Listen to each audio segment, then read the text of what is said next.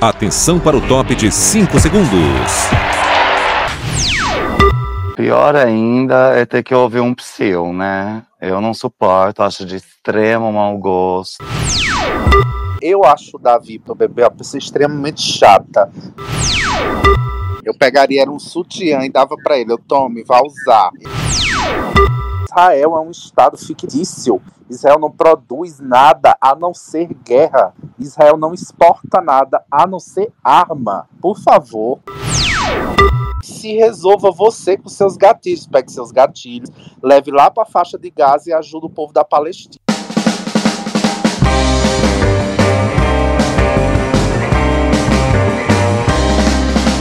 Something wrong with me, something wrong with you. The color we do like is a deep dark blue. Got everything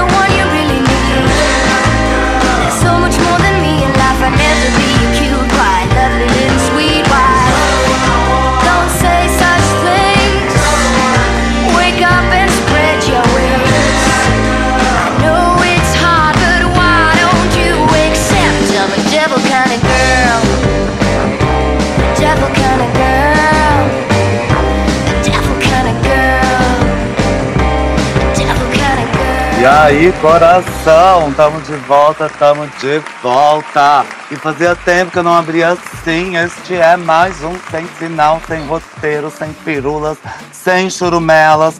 E eu quero ver o que vai ser disso aqui essa noite, hein? É noite de paredão, vamos ver quem fica, vamos ver quem sai, vamos ver quem volta. Peraí, quem volta não, não ainda. Ai, ai, ai. E hoje eu tô leve, hoje eu tô fresca, hoje eu tô enjoada, hoje eu tô paródica. E quem mais tá? Quem mais tá aqui?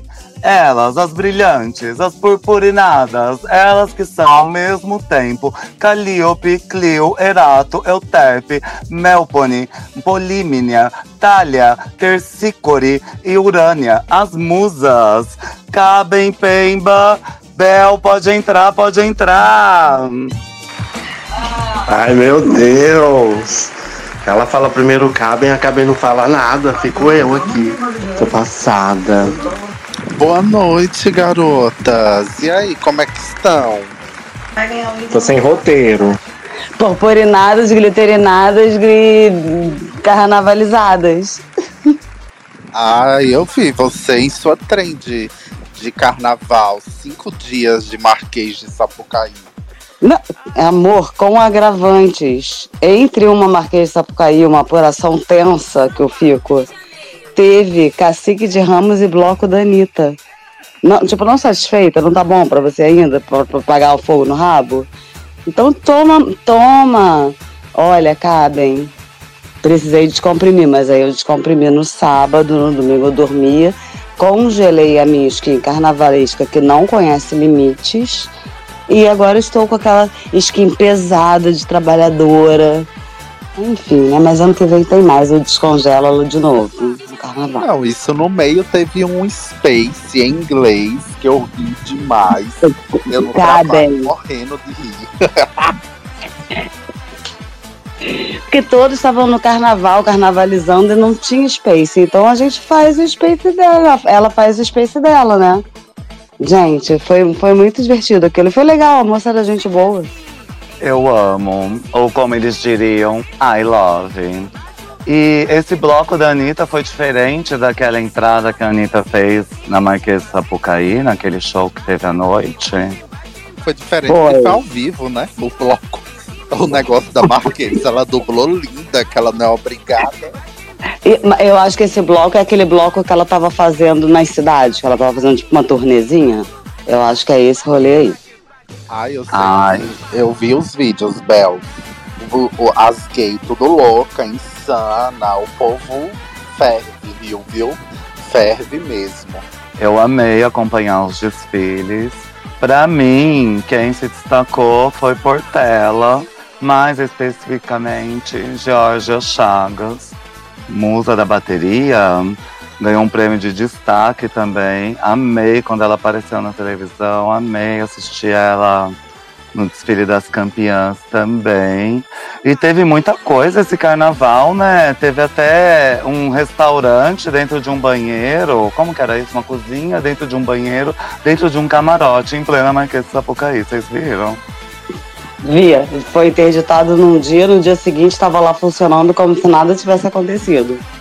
Ah, até porque a Marquês de Sapucaí hoje em dia é, o povo vai muito mais pro camarote do que pelo desfile em si, né? A galera da arquibancada curte mais. Existe aquela polêmica enorme do som dos camarotes atrapalhar a experiência. Tem uma galera que fica de costas, ou seja, eles estão gourmetizando cada vez mais o carnaval, que daqui a uns dias nem arquibancada vai ter. Vai ser um túnel pra galera passar sendo gravada pela Globo e o resto vai ser a galera lá escutando sertanejo em camarote. Ah, eu fico até preocupada com isso. Porque a arquibancada popular é o melhor lugar para assistir os desfiles na Marquesa de Sapucaí, francamente. Gente, e eu acho a coisa mais cafona, detesto, odeio quem vai pra Sapucaí pra caçar famoso. Aí tem aquela, aquela fantasia maravilhosa, aquela deusa. assim, Ai, quem é? Ai, quem? Odeio. Vai perguntar quem é na puta que pariu. Gente, desculpa, tá? Porque o palavrão aí não é nada pessoal, vou tentar maneirar. Mas Nenhum problema com palavrão, Bel. Inclusive tem uma trend ótima rolando. Que você tranca um herê no banheiro, manda o herê falar todos os palavrões possíveis. Eu tô amando. E eu tenho o maior problema com meu, meus hereis familiares, porque eu falo os meus palavrões, aí ficam os pais me mandando se regular. Só que eu falo, gente, tô chamando muito mais atenção da criança pra palavra, entendeu? Vez de agir naturalmente. Isso falar, o que que é caralho? É a palavra que criança não fala. Pronto, acabou. Mas não é meu filho, né? Então eu fui. Toda hora tomo, tomo um coió porque tô falando um- uma palavra de baixo calão.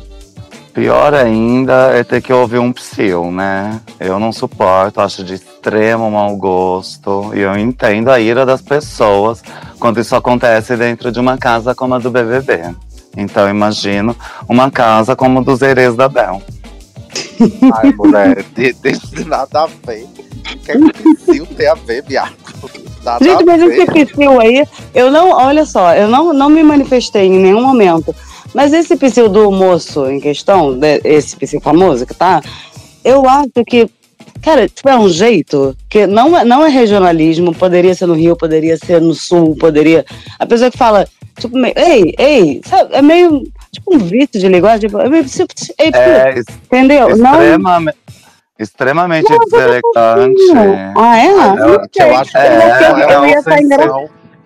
Eu eu ia achar isso, conversar com alguém. assim. Só sai de uma boca preta, porque quando, a, quando as brancas falam que é o samba do crioulo negro, isso não dá 10% do psil que teve. É como, é, é, é como tudo que acontece no Brasil, que uma pessoa preta faz, é, tem aquela lupa imensa em cima, porque é preconceito, porque é isso, porque é aquilo, enquanto tudo de pior que, que é dito lá dentro da casa, aqui fora também, é feito por pessoas que nem são como ele, né? Então é aquilo, você pode errar uma vez, vai ser eternamente pisoteado.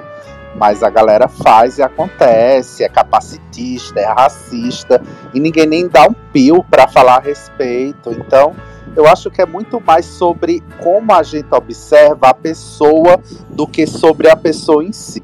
É como aquilo que aconteceu no sul do Brasil. O cara toma uma facada, chama a polícia, quem vai preso é ele, porque ele é preto.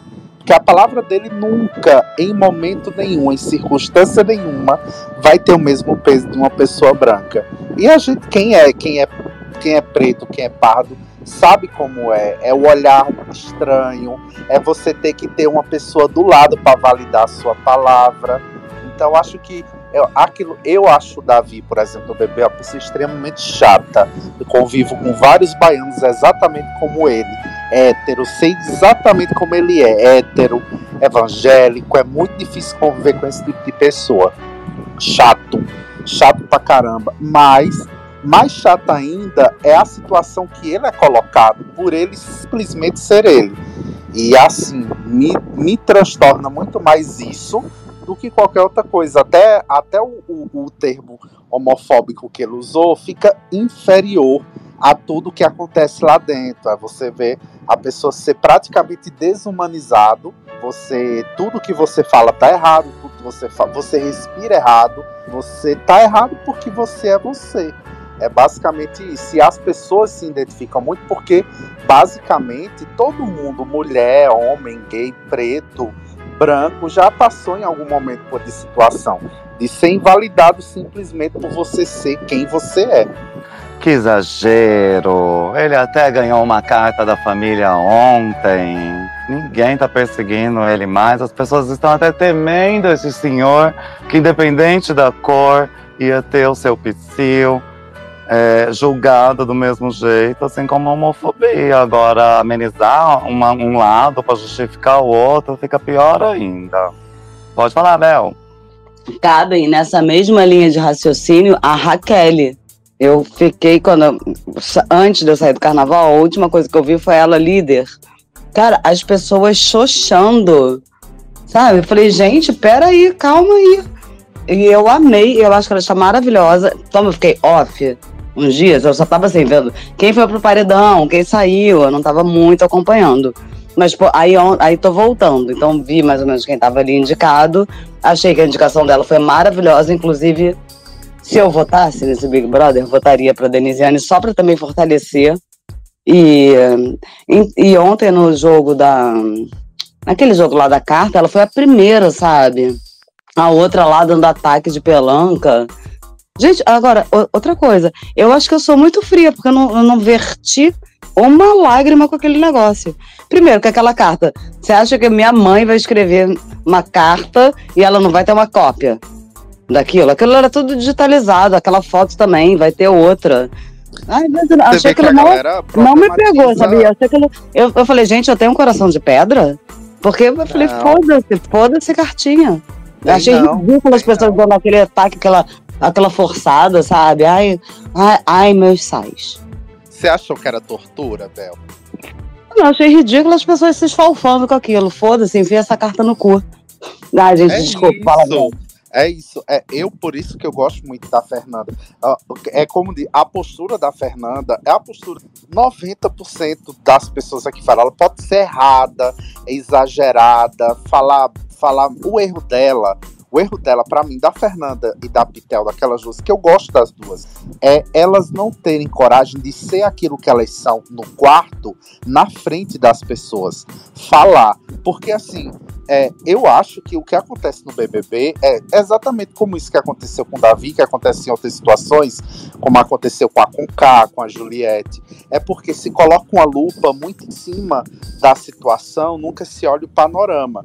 Porque, ai, rasgar uma carta é tortura psicológica. Ai, porque estão indo atrás disso. Tipo, por favor, todo mundo aqui fora fala palavrão, todo mundo aqui fora tem seus preconceitos, todo mundo aqui fora tem seu jeito de ser, mas quando entra no BBB, de uns cinco anos pra cá, a coisa tem se tornado tanto aquela, aquela tentativa do politicamente correto que a gente tem personagens como essa menina ontem que estava se acabando de, de chorar na carta. Não, não condiz, parece que mataram a mãe dela. A menina chorando de soluçar sem verter uma lágrima. Tipo, é hipócrita, é hipócrita. Por isso que eu gosto de personagens como a Fernanda. E não tem medo de chamar a outra de mole, não tem medo de dizer que a outra parece uma louca. Gente, tem que parar com essa coisa capacitismo, machismo, ismo. Nem tudo quer dizer um ismo. Às vezes eu só quero mandar você tomar no cu. É só isso. É o bom e velho vá tomar no cu e tá tudo bem. E se resolva você com seus gatilhos. Pegue seus gatilhos, leve lá pra faixa de Gaza e ajude o povo da Palestina. Mas não fique aqui. Tudo é, é aquela coisa. Gostei do que a, a Pitel falou: esvaziamento de pauta. É pegar pautas importantes e tá colocando em qualquer bobagem. Isso é o que mais tem lá dentro daquela casa. É bem por aí mesmo, né? E ninguém gosta de ser a pessoa que esvazia a pauta, né? E é um tanto quanto paradoxal, porque ao mesmo tempo que as pessoas querem ver uma sociedade utópica, onde ninguém ofende ninguém e todos ficam ali tendo um, como um grande salão de ideias brilhantes e se aplaudindo, ao mesmo tempo as pessoas também gostam de ver o couro comer, né? Gosta de ver drama, gosta de ver isso que compararam com tortura. E eu acho que a tortura começa quando você se inscreve para um programa desse, né? Só a pessoa ter vontade de participar de um programa assim já é um tipo de tortura. Então, quem aceita e quem entra tem que estar preparado para qualquer coisa. Olha a Vanessa Camargo, por exemplo. Ela conseguiu deixar os gatilhos de lado e hoje ela lida muito bem no meio do papapum. Você sabe que meu irmão era fãzíssimo da Vanessa Camargo e ele me disse que se decepcionou muito, que não imaginava ela ser aquele tipo de pessoa. Só que eu nunca imaginei ela algo diferente, até porque era uma pessoa ser criada por Zezé de Camargo, né? Não esperava nada muito diferente. Mas eu continuo com aquela sensação. É, tem uma frase famosa que diz: fãs não deveriam conhecer os seus ídolos. Ídolos têm que continuar sendo ídolos. Que se a gente convive com nossos ídolos, a gente perde aquela aquele brilho de estrela pra gente, porque ele vira uma pessoa comum. É o que ela se tornou o Brasil. Agora, uma pessoa comum, cheia de defeitos como ela é. É, como diz Zé Cabaleiro, eu te admirava mais quando eu não te seguia. Pode falar, Bel. Gente, esse. A Fernanda, que eu só falar assim rapidamente, ela é uma pessoa que eu gosto no jogo, também não amo, não é minha favorita, mas gosto, porque ela perturba, sabe? E acha esse jeito, tipo isso, tipo, quem mais falaria enfia o chifre do boi no cu delas, entendeu? Tipo, eu curto essas. Essas, esse caos que ela provoca lá.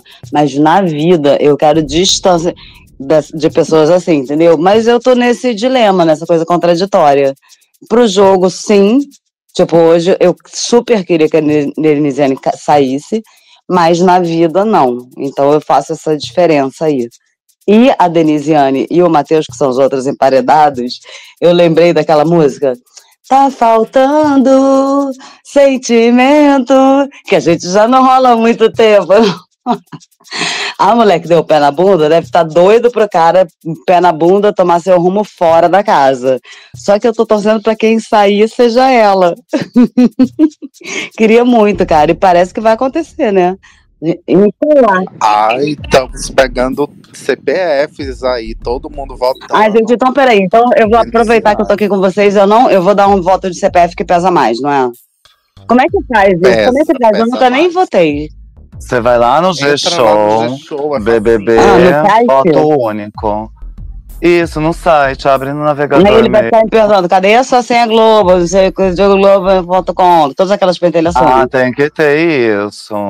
Pelo Tá, não dá um- pra fazer pelo aplicativo da Globo.com, né? Não, não dá. Ah, então tá. Então, então vamos, vamos falando. Gente, eu tô terminando o trabalho. Tipo assim, já tô bem na reta final. Falei, ah, vou, come- vou terminar de fazer enquanto já começo a black com vocês. Só que agora, além disso, ainda vou parar pra votar lá na. Pra mulher sair. Só porque, tipo, gente, Raquel, amo aquela pele linda sem poros, como diz Yasmin. A pele é tudo, né? Pele é pele. Eu também tô terminando dois centos de salgado aqui, só falta embrulhar e entregar. Mas eu tô preocupada, gente. Dizem que a Fernanda vai sair pro horror do entretenimento nacional. E eu não sei se a gente consegue reverter esse jogo. Mas a Fernanda saindo não é bom pra Pitel também? Não tem esse papo? Não, é ruim pro jogo, porque vai ficar aquelas fadas chatas. Olha, o trio formado por Beatriz, Denisiane e Alane, insuportável, Mona. Insuportável. É, é aquela regra moral troncha. É aquele tipo de pessoa fabricada que fica ensaiando o que vai dizer. Você vê que não é uma pessoa de verdade. É como dizer, é, eu também acho a Fernanda pesada em muitos tempos. Acho mas pelo menos é aquele pesado que ela tá sendo ela. Ela tá pelo menos sendo ela, ela não tá sendo um personagem es- estranho como aquelas meninas estão. Tudo é um esvaziamento de pauta. Do nada a racha olha pro outro e problematiza um limão. Daqui a pouco ela tá problematizando outra coisa. É a, a, a madre superiora da casa. Puta que pariu. É complicado, né? Tanto é que tem todos os arquétipos de prefeita, de ministro dos direitos humanos. É como se os parlamentos estivessem dentro dessa casa. É, eu não gosto muito das fadas chatas, não. E eu gosto da Bia, mas eu acho que a Bia, com essas companhias, ela não vai render mesmo. Eu acho que seria bom pro jogo dela a Denisiane sair. Talvez para ela dar um restart nela mesma, né? Até porque ela compra brigas que não são dela. Ela en- entra numa pilha assim muito louca. E ela não é. Como é que eu posso. Ela é. Pronto, ela tem o mesmo problema que o Davi. Ela não sabe falar tão bem. Ela não sabe se expressar de maneira tão linear. É, por mais que ela tenha razão em algumas circunstâncias, às vezes você perde a linha de raciocínio dela, porque ela começa a falar alto e depois ela tá agitando os braços e falando uma coisa que não tem nada a ver. E eu não sei, ela, ela não consegue debater com a Fernanda, por exemplo. 20 segundos é suficiente para Fernanda deixar ela no chão, porque ela não tem lastro, ela não tem vivência para debater com uma pessoa que é mãe de dois filhos e tem toda uma vida, não, gente. É até difícil de entender o que ela fala, né? Porque ela fica nervosa, começa a falar rápido demais e as palavras ficam sobrepostas. Mas as pessoas estão muito pilhando umas às outras, né? Uma tentando entrar na mente da outra e todo mundo caindo. Então virou um grande carrossel de pilhação e a gente fica louco para saber onde isso vai dar. E sem a Fernanda é complicado, né? manter o ritmo dessas voltas.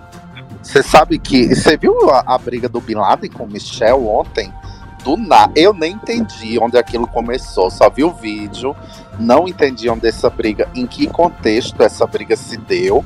O Bin Laden chamando o Michel de falso e o outro com o sotaque dele lá, mineiro. O ai, sou, falso é você. Eu não entendi muita coisa, não. Eu vi depois da briga o Bin Laden resmungando com os amigos dele, mas também não entendi muito do que, que rolou ali. Ele disse que até estava querendo favorecer o Michel, para o Michel ter contato com o futuro marido dele. Mas eu achei bem estranho depois as críticas que o Bin Laden fez sobre o Michel. Ah, o Bin Laden, eu, eu acho que eu teria muito problema na casa com o Bin Laden e talvez com a Vanessa Camargo. Não sei se com o Rodriguinho, porque o Rodriguinho ele é muito escorregadio. A gente viu ontem, principalmente, é, no flashback da conversa, mostra que o Rodriguinho estava presente quando falaram lá do corpo da Yasmin e das meninas, né? Aquela fala que não tinha mulher de corpo bonito lá dentro, que é, e tererê tal. ele estava presente na conversa, ele contribuiu com a conversa, mas quando ele é colocado contra a parede, ele é muito escorregadio. Então as pessoas sempre ficam naquela, ouviram dizer. Então, como ele nunca fala na frente das pessoas, é sempre escondido, é difícil ter embate com ele. Já é diferente o Bin Laden. O Bin Laden é fuxiqueiro, fofoqueiro, inventador de caos. Ele é falso se a pessoa pegar na mentira. Muito fácil. Qual que é o pretexto do Rodriguinho nessa situação aí para conseguir se livrar? Ele fala que não lembra, que ele não, nunca esteve nessa conversa. Que, que ele, que, que ele alega?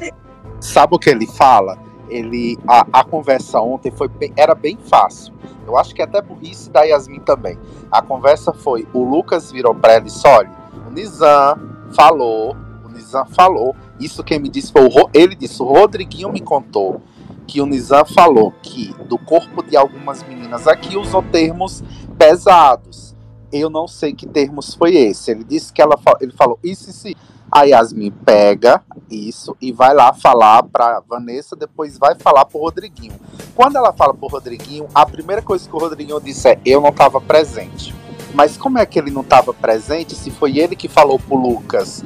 E ela pergunta isso, ela, não, mas em minha presença ele não teria dito isso porque você me conhece. Se eu escutasse uma coisa pesada assim, eu seria o primeiro a dizer não. É, é isso que ele faz, Pemba. Ele vira a em 180 graus. Tipo, ele estava presente, ele falou. Só que quando a pessoa vem confrontar, ele usa da personalidade que ele é. Tipo, eu sou o Rodriguinho, eu nunca faria isso em rede nacional porque eu estaria me queimando. E aí as pessoas acreditam, entendeu? É, o Rodriguinho ele tenta distrair esse tema, né? E se manter na casa sem precisar passar no paredão, porque ele tem medo de ser eliminado também, já que tudo aqueles homens que estavam nos comentários já foram. E o Bin Laden é um tremendo de um X9, só porque se revoltou com o Michel, começar a falar que o Michel disse que ia votar na Vanessa, que não gostava do Davi. Ele começou a fazer um exposed ali do, do Michel, de todo mundo que o Michel já criticou. E isso vem de uma falsa ilusão de que as pessoas do mesmo quarto não se votam.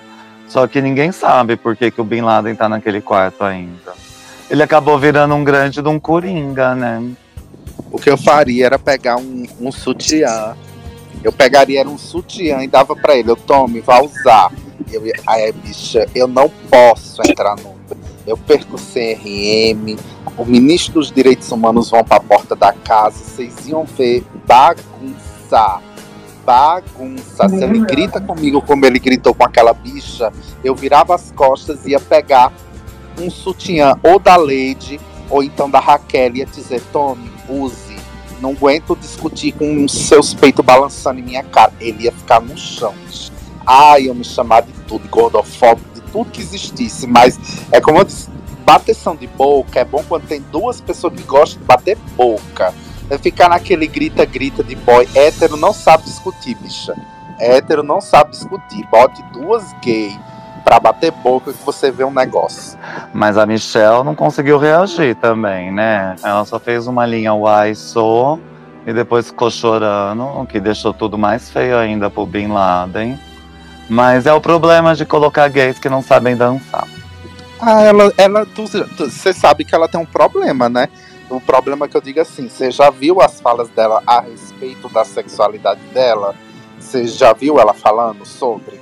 Ah, mas aí também ela teve uma criação diferente, de uma região diferente, de um ambiente diferente, de uma cultura diferente, de uma religião diferente. E aí não dá de usar Não, essas gay. coisas só pra passar pano pra uma pessoa só, né? Não, gay. Ela não teve isso não. Você já viu ela falando sobre ela? Ela é casada. Ela fala: sou casada, mas não levanto bandeira, não gosto de bandeiras, não gosto de ser taxado. Ela é esse tipo de gay. E ela representa muitos gays, porque os gays hoje em dia são assim, né? A gente até falou da cisão de LGB, do TQIAP+. E os gays falam, ah, eu sou gay que não parece que sou gay. Até as mães desses gays falam, ah, meu filho não parece que é gay, mas é gay. E ela tá aí representando uma grande parcela do movimento, o que me deixa preocupadíssima. Eu fico preocupado com ele, né? Porque ele, na verdade, só tá representando aquela, aquele discurso que a gente é, escuta desde criança, né? E a gente, a gente não, parte de nós passam a reproduzir para se sentir aceitos. Só que no fim das contas vai ser sempre a gay, a professora gay da escola, e ponto final. Nunca vai ser visto de maneira diferente. Ela acha que porque ela não é tão afeminada, ela não será violentada, só que ela é, ela sabe disso. É, quem perde são sempre eles mesmos, né? É como cavar um abismo com os próprios pés. Porque se ela fosse engajada com a própria história do movimento, ela saberia até lidar melhor com situações assim. E aí acaba que a pessoa abre mão disso tudo só para não parecer ser gay e fica sem proteção nenhuma, né? Fica só na vulnerabilidade, porque pode não parecer para 100% das outras pessoas. Quando elas tiverem que escolher um viado para vender a cabeça por cinco reais, vai ser na porta da casa dessas gays que elas vão bater. Sim. Sabe uma pessoa que me deixa muito triste dentro da casa? É o Lucas, o, o calabreso lá, né? Aquele que chamam de calabreso. É a pessoa que mais me deixa triste lá dentro da casa. E ele me deixa triste por ele ser uma pessoa letrada. É isso que me deixa triste. É a pessoa que mais esvazia pauta dentro daquela casa, é, que cria situações assim. Ele contribuiu muito para o programa se desenrolar como ele é hoje. E eu, eu fico chocado porque ele é o cara que é mestre, ele é mestre em relações étnico-raciais. E assim, o cara escutou um puta termo racista dito na frente dele e ele simplesmente é como se ele tivesse escutado nada. E tipo, me deixa muito chocado porque assim, é como eu, eu como gay, escutar uma coisa tipo, ai, boiolinha de merda na minha frente. Ou escutar, tá, nordestino desgraçado. E, tipo, simplesmente ignorar e fluir na conversa, porque quem tá falando é uma pessoa que ele colocou num lugar, sei lá, de, de quê. Isso me deixa muito assustado. Como é que uma pessoa que pode ser mestre em relações étnico-raciais escuta um termo racista do caramba assim engole aquilo e tá tudo bem, passou. Me assusta porque assim, para mim isso mostra que às vezes por mais letrados, por mais conhecidos que sejamos, é, as nossas imperfeições como seres humanos sobrepõem qualquer tipo de conhecimento que a gente possa ter. E aí volta naquele assunto de que pesa mais até para ele, né, do que para quem proferiu a palavra. Ele por ter ouvido devia ter feito uma intervenção ali, seguida de esclarecimentos, mas eu não sei qual é a idade dele, né? Dizem que depois dos 40 a pessoa pode se dar o luxo de falar que tá cansada e não se envolver. Você acha Eu ia que tem mais perguntar isso. Vocês acham que Não, válido? gente, pelo amor de Deus. Depois questão de 40, jogo, numa situação Não, dessa? acho que não. Acho que depois, ao contrário, acho que depois dos 40 você não leva mais desa- desaforo pra casa de jeito nenhum, porque ninguém paga as suas contas, você não tem que agradar ninguém. Acho que é o contrário. A melhor parte de ter idade é essa, né? Conseguir dar umas respostas atravessadas e sair só como uma caduca no meio do seu dia. Chamam, não chamam Vanessa Camargo e Yasmin de Alphaville lá dentro? Eu tô louco é isso. É elas duas que são Alphaville? São eu elas, acho, né, que, gente? eu acho que, tô- eu acho que, não, acho que Alphaville é tipo os camarotes. O, o Rodriguinho, o Bin Laden, a Vanessa e a. Acho que São os quatro. É, pronto. É, e chamam eles de Alphaville. Então, se eles chamam de Alphaville, eles colocam essa galera já naquele local de privilégio, né? Seja por eles terem sido convidados, serem famosos, enfim, não sei. Mas é, eu, eu não sei. É como diz o Acre, às vezes é, a gente escuta, se espera uma reação diferente da gente do insulto. Nem sempre a gente tá preparado para falar. Mas isso é, como eu tô dizendo, por, por isso que me choca ele. De todo mundo dentro daquela casa, ele me choca. Por que ele me choca? É porque, assim, é como se fosse um professor de geografia terraplanista. É como se fosse um médico antivacina. É, isso me choca, porque é uma pessoa étnico, é mestre em relações étnico-raciais. Ele não é uma pessoa qualquer, ele fez um mestrado, então ele teve que fazer uma tese, ele teve que estudar e escrever a respeito. e como é que a pessoa não se posiciona nem da maneira coerente. E eu vi, eu falo isso porque eu vi aqui fora professores dele dizendo que ele aqui fora não é assim. A luta dele aqui fora é completamente diferente daquilo como ele está se posicionando lá. Então é por isso que eu digo, é interessante o Big Brother nesse aspecto, porque mostra que nós, por mais que a gente seja é, X, Y, H, a gente ainda é humano, a gente ainda tem as nossas falhas é, de personalidade, de caráter, seja o que for, e às vezes isso se sobrepõe ao nosso conhecimento. A gente vê isso, a gente viu isso durante a pandemia, o tanto de médico anti-vacina, prescrevendo remédio errado, e a gente vê isso no dia a dia. A gente vê em policiais agindo de maneira truculenta quando não deveria. E, infelizmente, o Big Brother é um muito recorte social, gente. Será que é a câmera que muda a pessoa? Porque tudo fica amplificado pelas lentes e saber que tá o Brasil inteiro assistindo, aí você acaba tendo um comportamento fora do esperado. Ou será que age daquele jeito em casa? Ou será que é falta de vergonha na cara? Ai, ai, ai, hein? É, eu sei que tem pessoas que não gostam de se posicionar, são bem em cima do muro, né? Tem gente que tem medo de cancelamento, já tem gente que não tá nem aí pra cancelamento, né?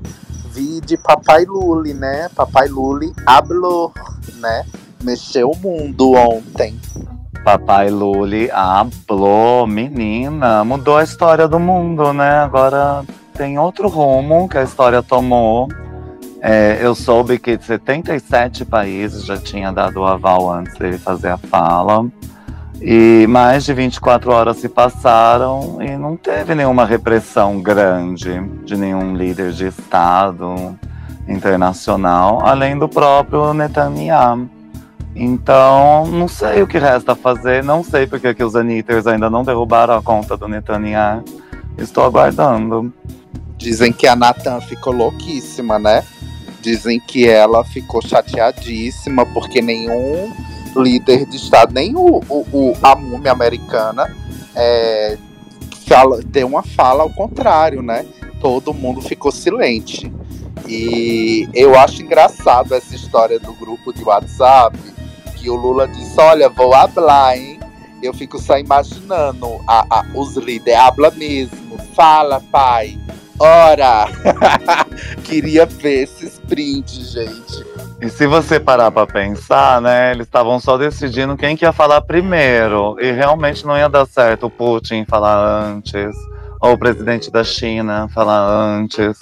E aí acabaram optando por uma coisa do sul global, é, pós-ocidental, sei lá o nome mais de que eles estão chamando o Brasil nesse tabuleiro. E até o Hamas apoiou a fala do Lula, mesmo o Lula tendo criticado o Hamas em outubro do ano passado. Então deu tudo muito certo. E eu fico horrorizado com as imagens da guerra, é muito pesado. É alerta de gatilho 24 horas por dia. É, morre uma criança a cada 10 minutos, né? Segundo as pesquisas. E tem que parar essa guerra, tem que cessar fogo. Eu gostei também que a Susan Sarandon, do Thelma e Louise, apoiou né, a fala do Lula como grande ativista hollywoodiana, ganhadora do Oscar. É, assim como não houve nenhuma repressão à fala do Lula, né? Como a, a Natan queria, adorei cabe a Natan. A Natan queria, né, que alguém saísse em defesa da ou contra a fala do Lula, né? Não conseguiu, mas vários chefes de estado é, saíram em defesa do Lula, né? O que acabou causando um efeito totalmente contrário. E você vê que é só uma distorção do que está acontecendo, né? Porque de repente importa mais o que alguém falou do que a morte de 20 mil crianças e mulheres, 30 mil pessoas ao todo, né? E é uma inversão de valores muito grande, mas a Lula não deitou, amei. A Lula, ai, desculpa. ai, o Jange, o Jange não deitou. Eu amei, arrasou. Sabe o que eu amo também? Eu tô amando todos os desdobramentos, gente. Eu tô amando os debates lá no Congresso, o- os políticos de direita brasileiro, né, fazendo tentativa de impeachment, porque o Brasil foi colocado a período de guerra Período de guerra de quê, viado? Período de guerra de quê? O que é que Israel faz? Israel é um, é um exército maravilhoso, incrível, é, mas para subjugar exércitos que nem existem, como o povo palestino, é um exército dizimando civis, não é um exército contra outro. É como diz, que preocupação o Brasil vai ter por Israel ter cortado relações diplomáticas com a gente? A exportação de romã, a exportação de crente brasileiro para fazer é, fazer parada lá nos. Ah, por favor, bicha. Pelo amor de Deus, vamos crescer. Olha o tamanho do Brasil, olha quem a gente é. O que é que a gente precisa de Israel? É como disse, Israel é um estado fictício. Israel não produz nada a não ser guerra. Israel não exporta nada a não ser arma. Por favor. Apesar de ter um PIB menor do que da cidade de Niterói, Israel ainda teve coragem de chamar o Brasil de anão diplomático. E aí depois ficou tão incomodado com isso, fez tanto escândalo com isso. E o Fantástico ajudou a deixar a situação mais feia ainda. Me lembrou quando a Lady Ellen falou do microfone e o Boninho ficou louco, entrou nessa pira e ficou fazendo todo mundo trocar de microfone por dias e horas. E a gente só viu que tinha alguma razão, né? Tinha um fundo de verdade. Então, esse chilique do Netanyahu só provou que tem um fundo de verdade aí, sim. Loucura, bicha, loucura. Aquilo é um genocídio, sim. Aquilo é uma, é uma opressão a um povo majoritariamente mais pobre, menos preparado, que está sendo dizimado. São crianças, mulheres, são profissionais de saúde que estão lá de instituições internacionais sendo mortos. Então, por favor, tipo, quem é que vai falar bem disso? Inclusive, deixando aqui é, salientado que hoje foi votado na ONU, né? Que eu já nem entendo mais a função da ONU. É, o Conselho de Segurança da ONU hoje votou e os Estados Unidos, Estados Unidos hoje vetaram o cessar-fogo. De 15 votos, houve uma abstenção e os Estados Unidos votaram contra um cessar-fogo na guerra Israel e Palestina. Então, a quem interessa a guerra? É como disse, a guerra interessa a quem financia ela, aos interesses de quem a mantém. Interessa aos Estados Unidos, interessa a Israel, interessa aos países lá do G7, fora a Rússia e a China, que apoiam essa barbaridade. E olha que jogo sujo esse jogo político dos Estados Unidos, né? Porque ainda ontem tinha saído uma notícia que os Estados Unidos ia pedir para o Conselho da ONU, o Conselho de Segurança da ONU, votar uma resolução para um cessar-fogo. E hoje mesmo saiu uma notícia que esse mesmo Estados Unidos votou contra a resolução, porque eles têm uma outra resolução que eles estão tentando votar em paralelo, que tem outros termos, não entendemos esses termos, mas é óbvio que é um genocídio. Fontes do Fantástico, que a gente sabe que já não são seguras, é, citam 1.200 é, israelenses mortos, 200 sequestrados e já 30 mil mortos do lado palestino, né? Então, se isso não é uma desproporção, um genocídio que está acontecendo ao vivo, aos olhos do mundo, eu não sei o que mais seria, né? E a fala do Lula nada mais foi do que dizer que nunca havia acontecido algo assim salvo quando Hitler resolveu massacrar os judeus. Então eu não sei por que, que o Netanyahu não agradeceu a fala ao invés de se sentir ofendido, né? É, porque a gente sabe que aí no caso se trata de uma postura de um político que nem representa a postura, o pensamento de todo o povo, né? Porque ele tem 84% de rejeição. Tipo, é um cara que não tem nada popular no país dele, de extrema direita, que está promovendo uma guerra que nem mesmo o próprio povo é favorável. Ele é muito literal, né? De repente ele tava esperando uma coisa com kit completo, com câmera de gás, com no território alemão. Vai saber o que passa na cabeça daquele senhor. Pode falar, Abel. Não, gente, nessa, ne- nessa vibe aí, homens loucos, homem branco velho no poder, né? E o Putin também, que não já, já, já cara, esse homem não, não cansa de arrumar treta. Já tá matando um na prisão, sumindo com o corpo, tá um, tá um bom auê também essa história do Putin, né? Que coisa. Sim, o- a- a China, o Brasil e a Rússia tinham tudo para junto com a Índia e a África do Sul fazer um puta bloco como é o BRICS. Mas sabe por que, é que o BRICS nunca deslancha? Não é por causa da China nem do Brasil. É muito mais por causa da Rússia. A Rússia, o problema não é a Rússia, a Rússia, o problema é o Putin. Não é que a Rússia é ruim, que a Rússia é um país louco, não. A Rússia é comandada por um megalomaníaco. Infelizmente, a Rússia é comandada por um megalomaníaco que só vai sair do ar quando morrer. E só Deus sabe o que serve ao interesse daquele homem. Agora sim, Bel, pra mim, aquele que morreu ali, agora, eu sou completamente contra o Putin. O Putin não tem um problema com a Rússia. Tem um problema com aqueles posicionamentos loucos do Putin.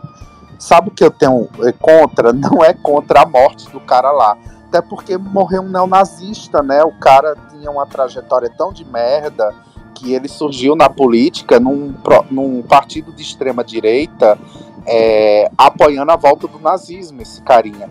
Ele foi levado lá para os Estados Unidos, sofreu um rebrand para ser feito como um grande opositor ao Putin e depois voltou para a Rússia, pra, já financiado pelos Estados Unidos, para poder fazer oposição ao Putin mas no fim das contas continuava sendo um nazista de merda que defendia ideias absurdamente nem dá para citar, mas não me surpreende ele fazer isso, porque se você parar para olhar a história recente da Rússia, ela tem aí 12 mortes suspeitas dos homens mais ricos da Rússia.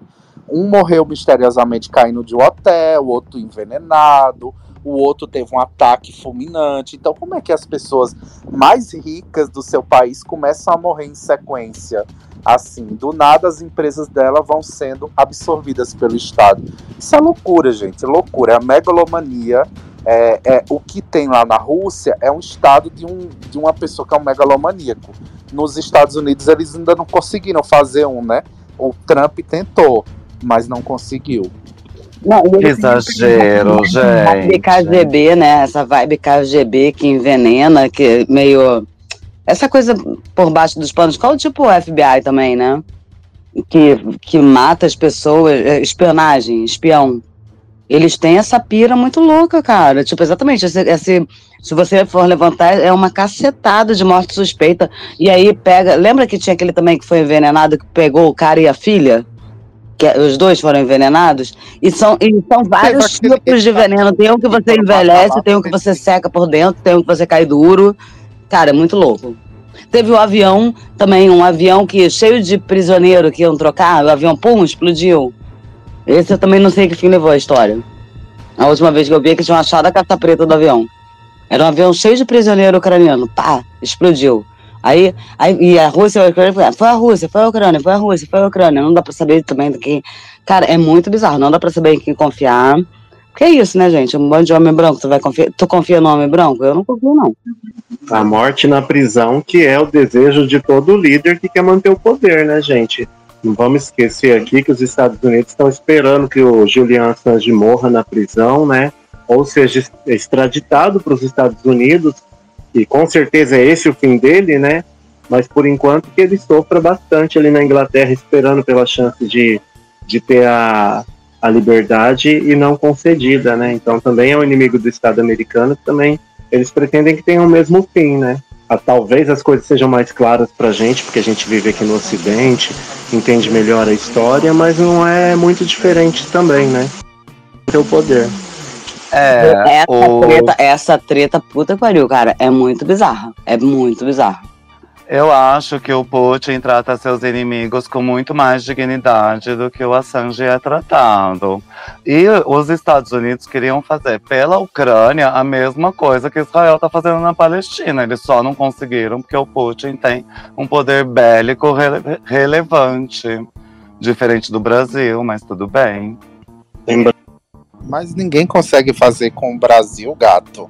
O que fizeram, o que tentam fazer ali na Ucrânia ou com outros países, não, não, não tem histórico recente no mundo desse tipo de situação. Por exemplo, o que acontece na Palestina é um, um povo que a Palestina não é um estado, então ela não tem recurso, ela não tem países apoiando, é um povo que está ali sendo subjugado há décadas por vários estados, não é por um estado só, são vários estados.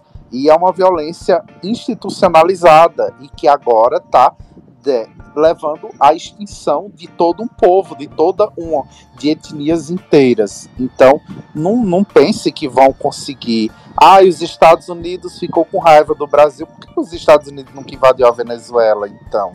Venezuela é muito mais fodida que o Brasil militarmente. Por que é que os Estados Unidos nunca invadiu a Venezuela, já que a Venezuela é o maior depósito de petróleo do mundo? Eles não são loucos. Eles não são loucos de vir invadir. É diferente. Não é lembrar que os Estados Unidos já tomou no toba para o pessoal da- lá naquela guerra que eles soltaram as claras. Não era Filipinas, não. No Vietnã. Os Estados Unidos tomaram no toba do Vietnã. Perderam a guerra do Vietnã para os caras que combatiam se enterrando embaixo do chão. Então, os Estados Unidos são o maior corpo bélico do mundo, mas eles não são imbatíveis, gente. Não pensem nisso, não. Então, eu tava falando do Esequibo, né? Que acontece essa guerra entre Venezuela, Inglaterra e Suriname, pegando essa região que já foi parte de Roraima e é bem coladinho aqui com o Brasil. E a gente fica preocupado porque se ninguém faz nada quando acontece aquilo na Palestina ou na região da, dos conflitos entre Rússia e Ucrânia, se acontecer aqui, por mais que seja pouco provável, ninguém vai fazer nada também. Só resta fazer o sinal da cruz e esperar a morte chegar. Tem que É, não adianta esperar pela ONU, Mona. A ONU é uma palhaçada, gente. Eu não sei o que é que o Lula ainda quer que o Brasil entre na coisa de segurança. A ONU é uma palhaçada. A ONU foi um plano que foi falido, né, desde da sua criação. A ONU mostrou a sua ineficiência quando os Estados Unidos disse foda-se, quando eles disseram não vai invadir o Iraque. Os Estados Unidos fizeram o quê? Invadiram o Iraque, passaram anos lá, mataram o líder, fizeram e, e fizeram e aconteceram. Nunca encontraram as tais armas atômicas que teriam lá e depois simplesmente saíram. Então a ONU é uma piada. Olha a França, eu acho muito engraçada. É a França, pronto, olha. Estados Unidos, França e Inglaterra. Não há nada pior do que essa trindade da desgraça. Nem a Rússia consegue ser pior. A França, o- um dos maiores é, fontes de riqueza da França é explorar os países africanos. A França não aceita é, o acordo da União Europeia com o Brasil, porque a França sabe o que o Brasil pode se tornar com investimento, com parcerias. A França ela explora países africanos de que forma? Ela é, vende moeda para esses países em troca de recursos. Então ela implanta a própria moeda, ela dá valor a essa moeda lá, os países entregam o que eles têm de matéria-prima, então a França só lucra, porque ela não tem trabalho de extrair, ela simplesmente vai lá pegar, colher os lucros e comprar no preço dela. Então ela explora, é um tipo de exploração, como da época das capitanias, só que moderna. E tá tudo bem. Isso é a maior fonte de riqueza francesa, porque a França não é um grande produtor de alimento, a França não é um grande produtor de tecnologia, a França é simplesmente um dos países mais visitados, mas turismo não dá essa riqueza toda não. É complicado. Ainda mais agora, né? Que Israel falou que não vai reconhecer as leis, que não precisa obedecer às leis de cortes internacionais e vai fazer o que bem entende. E aí a gente vê que Ok. nunca respeitaram ninguém, né? Sempre foi exploração e quando eles não conseguem explorar, eles explodem tudo. Olha que ironia, né? Estão lá graças à ONU, né? A uma resolução da ONU. Agora, resoluções da ONU sobre guerra não interessa a eles, né? E aí, quando a gente vê essa divisão multipolar do mundo, né? Pelo menos a econômica que está acontecendo, a gente fica pensando por que, que a gente depende de uma única visão geopolítica ou para resolução de conflitos, como no caso da ONU, e que só ficam esperando resolução, resolução, e basta um país assinar contra que as coisas param e são milhares de vidas sendo perdidas, né? E acho que não deveria ser assim. A gente está jogando com regras muito antigas com, e problemas, é, assim, também são problemas antigos, né? Mas que precisariam de ter uma solução mais urgente. Bicha, sabe o que é que eu gostaria? Eu sou bem radical. Já falei isso até no, no Space. Eu gostaria era que o povo dos BRICS criasse uma colaboração militar como é a OTAN. O G7 não criou a OTAN? Por que, que a gente não cria uma colaboração Brasil, Rússia, China, Índia? Meu amor, faça, simplesmente faça. Vamos criar um exército unificado, não são um exército de todos os países, são tropas. Vamos pegar aqui, cada país vai ceder 50 mil homens. Vamos lá, pega 50 mil boy, vamos colocar para treinar junto, vamos botar bases unificadas. Você ia ver o que era esse eixozinho, entre aspas, ocidental tremendo a base. Porque no fim das contas, eles têm medo da China por a China ser uma potência econômica. Eles têm medo da Rússia por a Rússia ser uma potência nuclear.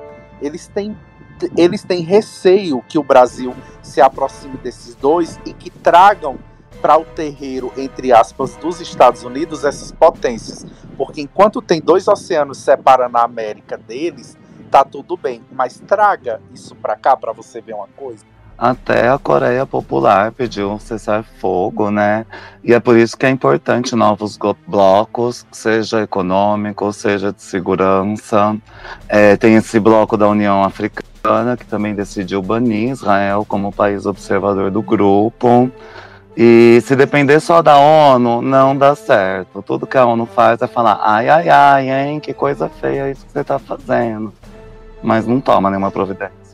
E aí no final o que a gente tem é isso, né? De um lado, todos esses países que vocês falaram agora, como Rússia, China, Brasil, até mesmo os Estados Unidos manifestaram contra o genocídio que está em curso nesse momento. Mas esses países desse outro bloco só tem repúdio, né? Eles não têm uma força bélica, uma coisa, né? É, são potências diferentes, né? Acho que a Rússia, a Coreia Popular pode até ter alguma coisa bélica, a China também. Só que eles também falam idiomas tão diferentes dos idiomas ocidentais que é muito complicado haver um entendimento. Eu não sei como Israel consegue com aquelas letrinhas. Ai, gente, tecnologia hoje, a pessoa leva, leva contrata dois boy, dá dois kit lanche, traduz, viado, fala o que tá falando aí, no instante a pessoa entende, isso é o que eu acho que dificulta a costura desse bloco do BRICS, não são as nossas diferenças assim, é massivamente as nossas diferenças culturais. E quando a gente coloca na, na frente assim, tipo Lula, Putin, o, o presidente chinês e o, o primeiro-ministro indiano não é as pessoas, mas as diferenças culturais que os países têm que dificulta a aproximação. É, a gente é muito diverso. Quando você olha para Estados Unidos, Inglaterra, França, se você botar um americano, um inglês, um francês, um canadense, um do lado do outro e um alemão, você não sabe dizer quem é quem. E as culturas deles se aproximam demais. E essa é uma dificuldade para a gente. Culturalmente, a gente é muito diverso, então a gente não consegue ter unidade, não consegue caminhar em conjunto, a gente diverge demais. Eles são cheios de pauta vazia, né? E tá rolando um vampetaço pedindo para cessar fogo. Eu acho que começou pelo Jaime, pela Jaime, e já está nos trend topics, gente. Mais de 2.500 posts. Isso é o quê? É um vampetaço, a página central da G do Vampeta. Mas é pra parar o quê? Os Publica aí pra gente no varal, pra gente ver. Ele vai publicar tá pra aqui, gente no varal. Tá, tá aqui no varal o post da Jaime. E você usa a página central do Vampeta na G Magazine e coloca uma mensagem ali no, no centro do Vampeta, não da página. E faz um, vampe, um vampetaço, né? Isso o nome? Vampetaço, exatamente. E já está viralizando. Quem sabe agora a gente chega na paz mundial. Eu acho que agora, com a ajuda do Vampeta, a gente. Agora, para eles invadir, eles vão pensar duas vezes. Gente, foi aniversário do Adriano Imperador também. A gente tem que dar um. Como fala? Ave Adriano. Temos a G do Adriano? Ai, não. Não. Não, tem aquelas fotos muito ah, boas ah, então dele com a sobrancelha lá na, lá, no, lá na testa, tipo, fazendo, tipo, dançando funk com os, com os bebum do, da Birosca. Vocês nunca viram essas fotos do Adriano zoando no, na Vila Cruzeiro? Já, demais, né? Viralizava. Ah, e, e, aquela, e aquela, é um fuzil ou é um abajur? Amo essa também. Aquele tá segurando um abajur? É, um abajur dourado. Ah, sei qual É é. que ele tá falando assim. Cavalheiros. É, é, ele tá fazendo um, um gesto com a mão também, porque indica uma palavra. Cavalos voadores. A gente podia pegar essa dele do abajur e publicar lá na página do Netanyahu e do Estado de Israel com cessar fogo. É, troquem suas, seus fuzis por abajures. e aí, gente, o abajur é cor de carme ou cor de carmim? Carmim. Ah, tá de sacanagem, sério?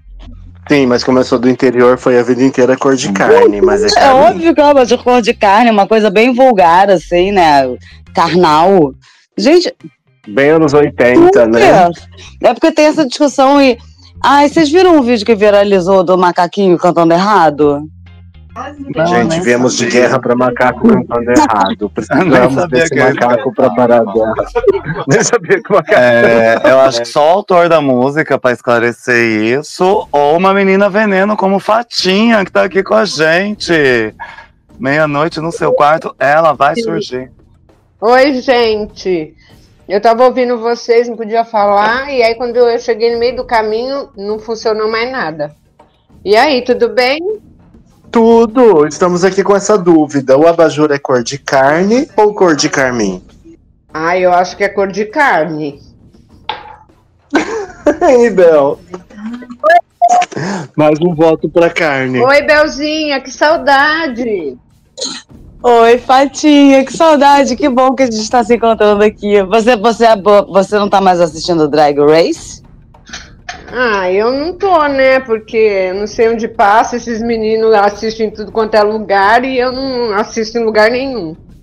Ah, Fatinha, mas eles me ensinaram o caminho e eu consegui chegar lá. Não é difícil, só tem que ficar. só- é só apertar uns botões e você consegue. É, Não, é, é como é que é? É intuitivo, é intuitivo. eu não sou muito boa de botão, não. É que eu- ultimamente eu não ando centrada, não, sabe? Eu tô meio desada pra assistir qualquer coisa. Ah, mas aqui ninguém é centrado. Não, querida, você sabe, eu tô meio desconcentrada pra ficar focada numa coisa só. Eu tô desfocada. Pior que dá um trabalho, Fatinha. Leva horas e horas pra definir todos aqueles looks, interpretá-los e julgá-los. É uma loucura. Desfocada foi o nosso último desbanca, né? Foi um sucesso, um episódio A maravilhoso. Fatinha tava lá. A Fatinha tava lá. Foi a última vez que ela pôde. Aí ela desfocou, nunca mais ela voltou. Mas eu volto, O dia gente, da mulher do. Orlando Cruz que desfocou ela. Eu tô com o próximo desbanca quase pronto. Eu tenho a roleta, agora só falta preencher os quadros que preenche a roleta. Muitas pautas vazias, né? Fica difícil. Ai, amei essa coisa de pauta vazia. A minha vida tá assim, cheia de pauta vazia. Tá igual o Big Brother, só pauta vazia. Tu tá tudo vazio. Ai, tendo limão e ovo, eu não reclamo, viu, amigo? Eu tenho arroz e feijão, pra mim tá bom. Lembre-se sempre de esconder uns limões no armário. Ai, meu Deus do céu. Já fiz tanto isso. E quem você acha que vai sair hoje? Quem vai sair hoje não tenho a mínima ideia. Porque tá, o páreo tá duro. Quem você quer que saia? A Fernanda. Ai, Mas- meu Deus, mas Patinha. Mas não porque eu gosto da outra. Porque a outra é uma sonsa. Não gosto nenhuma das Pra- duas. Por mim, É pra libertar Pitel? É pra Pitel desabrochar? Ah, talvez ela melhore, né? Porque eu acho que a companhia ali não, não ajuda muito, não. Você acha a Fernanda tóxica? Hã? Você acha a Fernanda tóxica? que assim, eu, eu concordo com a Bel, assim, mas eu só acho, assim, uma pessoa debochada, é legal tal, mas eu, e eu acho que o Cabin também falou, ultrapassa um pouco, né? Eu acho que ela ultrapassa um pouco do deboche só, né? E aí eu não concordo quando falam, ah, ela movimenta o jogo dentro do quarto. É só ali que ela movimenta o jogo. Ela até desfilou pra Yasmin Brunet. Ai, meu Deus do céu, que coisa. Desfilaram todos, né? Pra Yasmin Brunet, que ela tem que se sentir gostosa, né, gente? Sim, eu ia falar que sou uma tábua reta sem bunda e sou feliz assim. Eu nem. mandava todo mundo tomar no cu, vão se foder. Eu vou estar desfilando pra uma, pra uma bicha que fez 15 mil de sobrancelha pra entrar no BBB. Uma branca privilegiada que cresceu em capa de revista. Ah, vá se fuder, mona. Ah, que povo ridículo. Achei aquilo ridículo. Sério mesmo. Achei que vocês dois estão Fernanda agora. Não, eu não, não me compara, não. Compare, me compare que eu, eu, eu me. Aquilo ali, eu boto no nível de que eu nunca senti tanta vergonha. ali. Sabe o que pareceu? Tiagra Bravanel cantando louvor. É isso redor das- é, é vergonhoso, gente. Ah, eles passaram a tarde cantando louvor hoje. Ai, isso é péssimo. Horroroso, horroroso, horroroso. Muito ruim. Não, mas eu tava falando que a Bel falou que assim, a Fernanda é uma pessoa que ali no Big Brother, beleza. Mas pra vida, eu queria bem longe de mim. Dizem que ela é mais a cara da Fazenda, ou de um BBB de 10 edições atrás. Gente, mas o Caben tava falando desse negócio do, do Big Brother, e da régua moral, não sei o quê. Eu- Eu assisti a Fazenda pela primeira vez, né? Então, também, a minha referência só vale pra esse ano, porque não vi Deolanes e não vi umas coisas que parece que eram mais, mais, mais pesadonas. Mas, gente, A gente também, viu, pela primeira então, vez. esse ano de Márcia Fu, sabe, André. É, e, e mesmo aquela menina, aquela doida lá que vivia criando treta do, do Acre, a guerra do Acre, como é que era o nome dela? Nádia. Sabe? É, mas a Fazenda, aquilo é tão exacerbado e é tão treteiro que é de, de, sabe, da hora que as pessoas acordam, é a hora que vai dormir. Só que ao mesmo tempo eles. Parece que eles não carregam aquilo pro coração, sabe? Porque eles brigam na hora que tem que brigar, na hora que eles estão na festa pra zoar, eles estão zoando. E um dia um tá enfiando o dedo no, no olho do outro, outro dia eles estão se juntando pra votar num outro que, que tá na treta naquele momento. É muito mais fluido, sabe? Não tem um ranço eterno, sabe? Não fica arrastando corrente. E, e as pessoas não são tipo bonzinho, santinho. Hoje tá ótimo, amanhã tá fazendo, fazendo merda. E também não são umas merdas que a gente, porra, vai dormir colhido chorando em posição fetal. É uma merda tipo, seu cabelo tá feio seu dente é falso, sabe? Então, achei. A, cara, eu amei a Fazenda. Eu tô achando o Big Brother. Tô, tô vendo ele bem assim, quem. É, dia de liderança, só nos dias chave, sabe? Dia de festa nem pensar. Aqueles dias mortos de segunda-feira. É porque a Fazenda muita- não esvazia pauta, Bel. A Fazenda, Pois a galera é. vai lá pra viver. É a galhofa pela galhofa, é a É. treta pela treta, né? É, é isso porque a, fa- a Fazenda já, tipo, já diminuiu muito. Eu, como eu disse a você, a Fazenda já teve co- coisas tão icônicas, tipo a Fazenda ao vivo, o apresentador virar quem você acha que sai. E a Racha me mandar, ai, por mim tanto faz. Um é o exemplo de sexo ao vivo, a outra é uma vagabunda que usa creme vaginal. Isso ao vivo, ao vivaço. Então, tipo, a- é tão over, a coisa é tão lá, que a galera não tá preocupada com essas coisas, esses esvaziamentos, como tudo no BBB é um gatilho, é um sofrimento. Isso é cansativo pra caralho. Ninguém vive a vida aqui fora assim. Ninguém aqui. Ai, fulano chorou, tropeçou no chão. Coitada da pedra, a pedra tem sentimento. Ah, Mona. Pelo amor de Deus. É, parece, exatamente, parece que o, o, o Davi, o favorito, vou botar o Davi porque é o favorito da vez, né? É o Cauã Raymond da novela lá do, do, do, do, do Tony Ramos, sabe? Parece que as pessoas estão vendo novela, não estão não vendo. Sabe, pessoas normais, cara, o Davi. Cara, ele pode ser o favorito, mas ele faz uma cacetada de besteira. Sabe, é são chato. Aí não pode falar, é perfeito. Vocês estão com inveja da pedra. Pode falar, Patinha. Não, vocês estão ouvindo? Vocês estão me ouvindo? Sim. Ah, tá bom. Não, eu gosto de ouvir, ouvir o que vocês pensam. Muito me, muito me abre a, a minha cabeça. É um Eu também perigo. gosto de Eu- ouvir o que você pensa, Fatinha. Muito abre a minha cabeça. Obrigada. Não, é porque às vezes eu falo umas, umas, umas merda, né? Então. É bom. todos nós, gente, todos também. nós. Isso é um No ritmo gato. nosso, vai todo mundo parar na cadeia. Eu tô até agora tentando entender uma coisa, gente. Peraí, só um segundo. O que é que a foto de Vampeta pelado está fazendo aqui nesse mural? Eu até agora não entendi. Que diabo de Vampeta tá É o vampetaço. Todo mundo postando essa foto no perfil do governo de Israel para pedir para parar a guerra. Do Vampeta de 20 anos atrás? Por que não bota do Vampeta agora? A guerra parava Mas hoje. imagina você lá em Israel abrindo essa foto. Não, Mona. Tá Foi de eu- 20 eu- anos atrás que mudou a história do Não, Brasil. eu E agora pode ele- mudar do mundo. Eu imagino a foto dele pelado hoje, no corpo que ele está hoje, mudando o mundo. Essa daí não. Já são mais de daí- 2 mil tweets, mano. Ai, Mona, tem 200 cafuçu como esse Vampeta de 20 anos atrás aqui no X.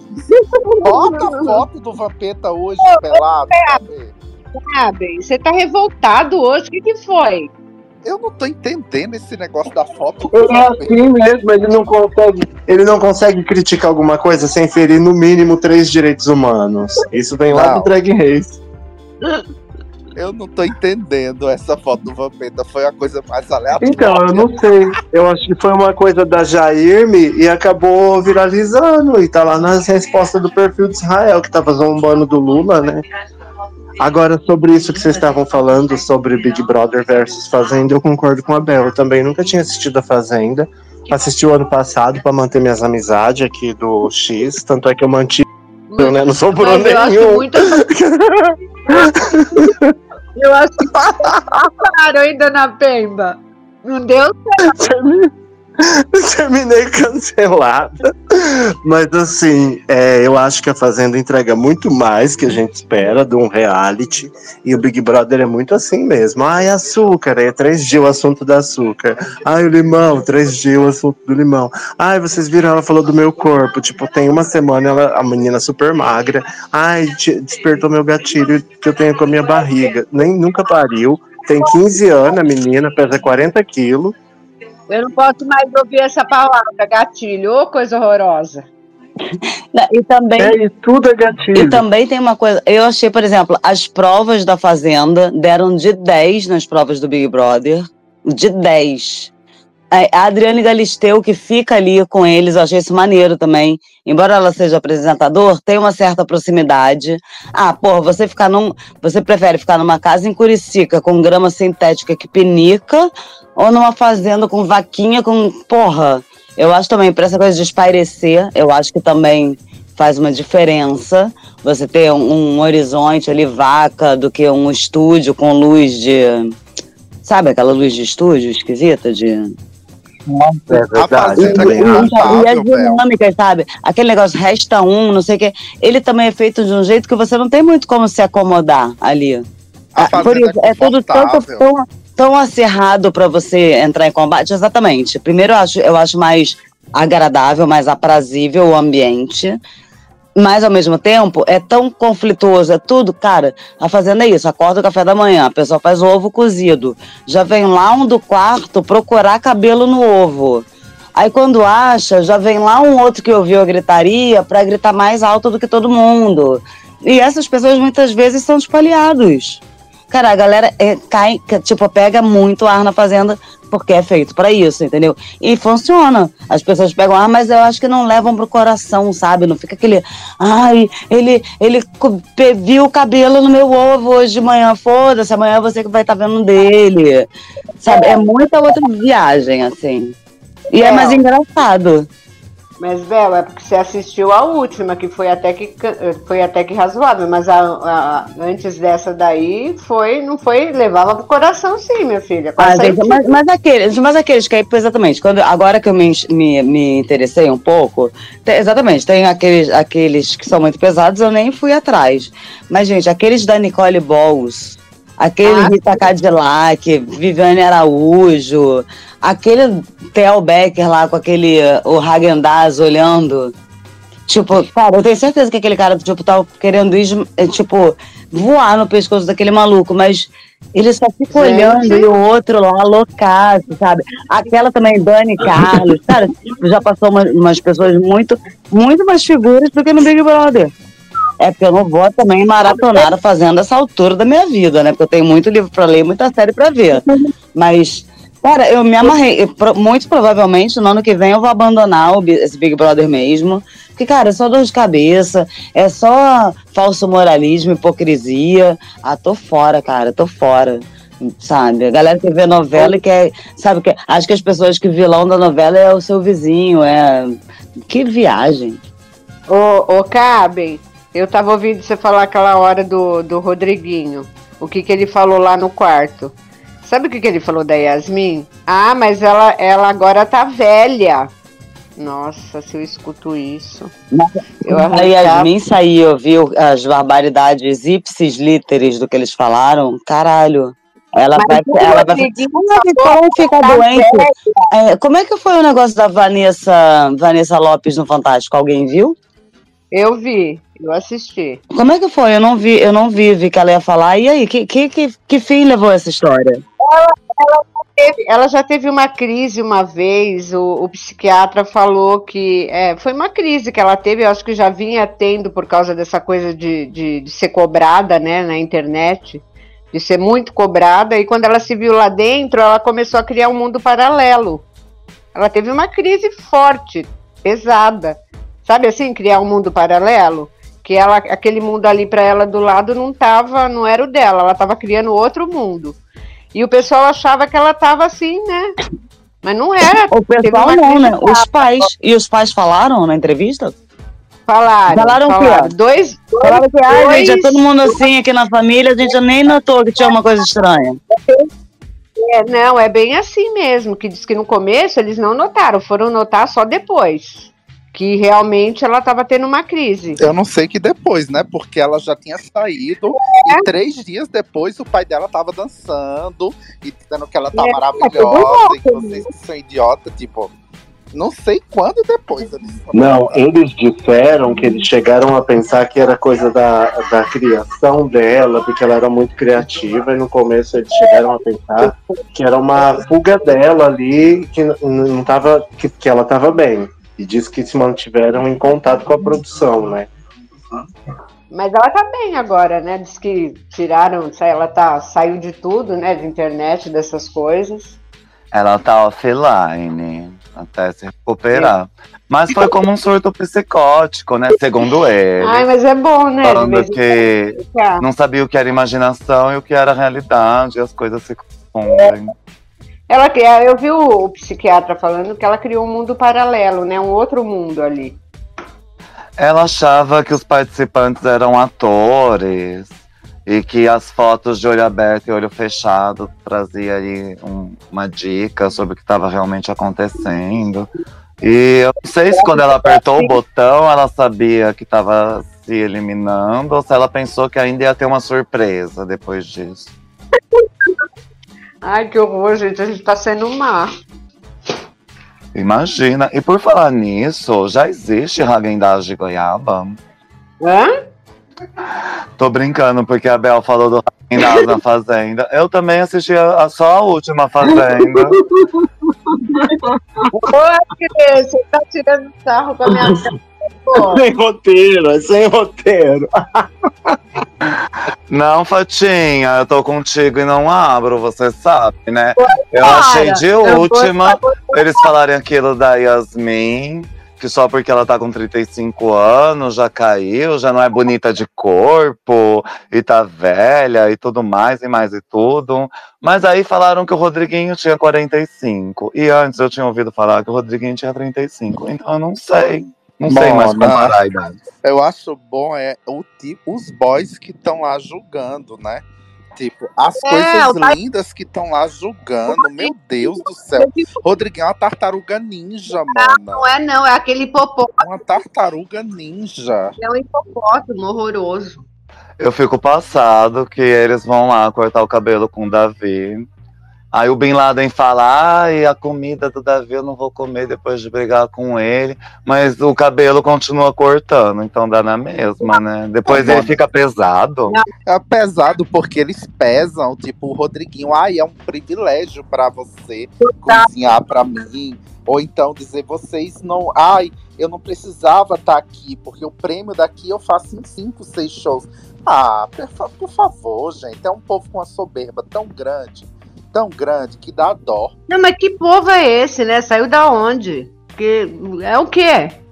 Me explica aí. Esse é o problema, né? Cada um saiu de um lugar e cada um tem um nível de conhecimento até certo ponto. E eu Então as digo, pessoas que são mais letradas também são mais cobradas pela forma como elas reagem diante das adversidades. Então, é ali, o problema ali.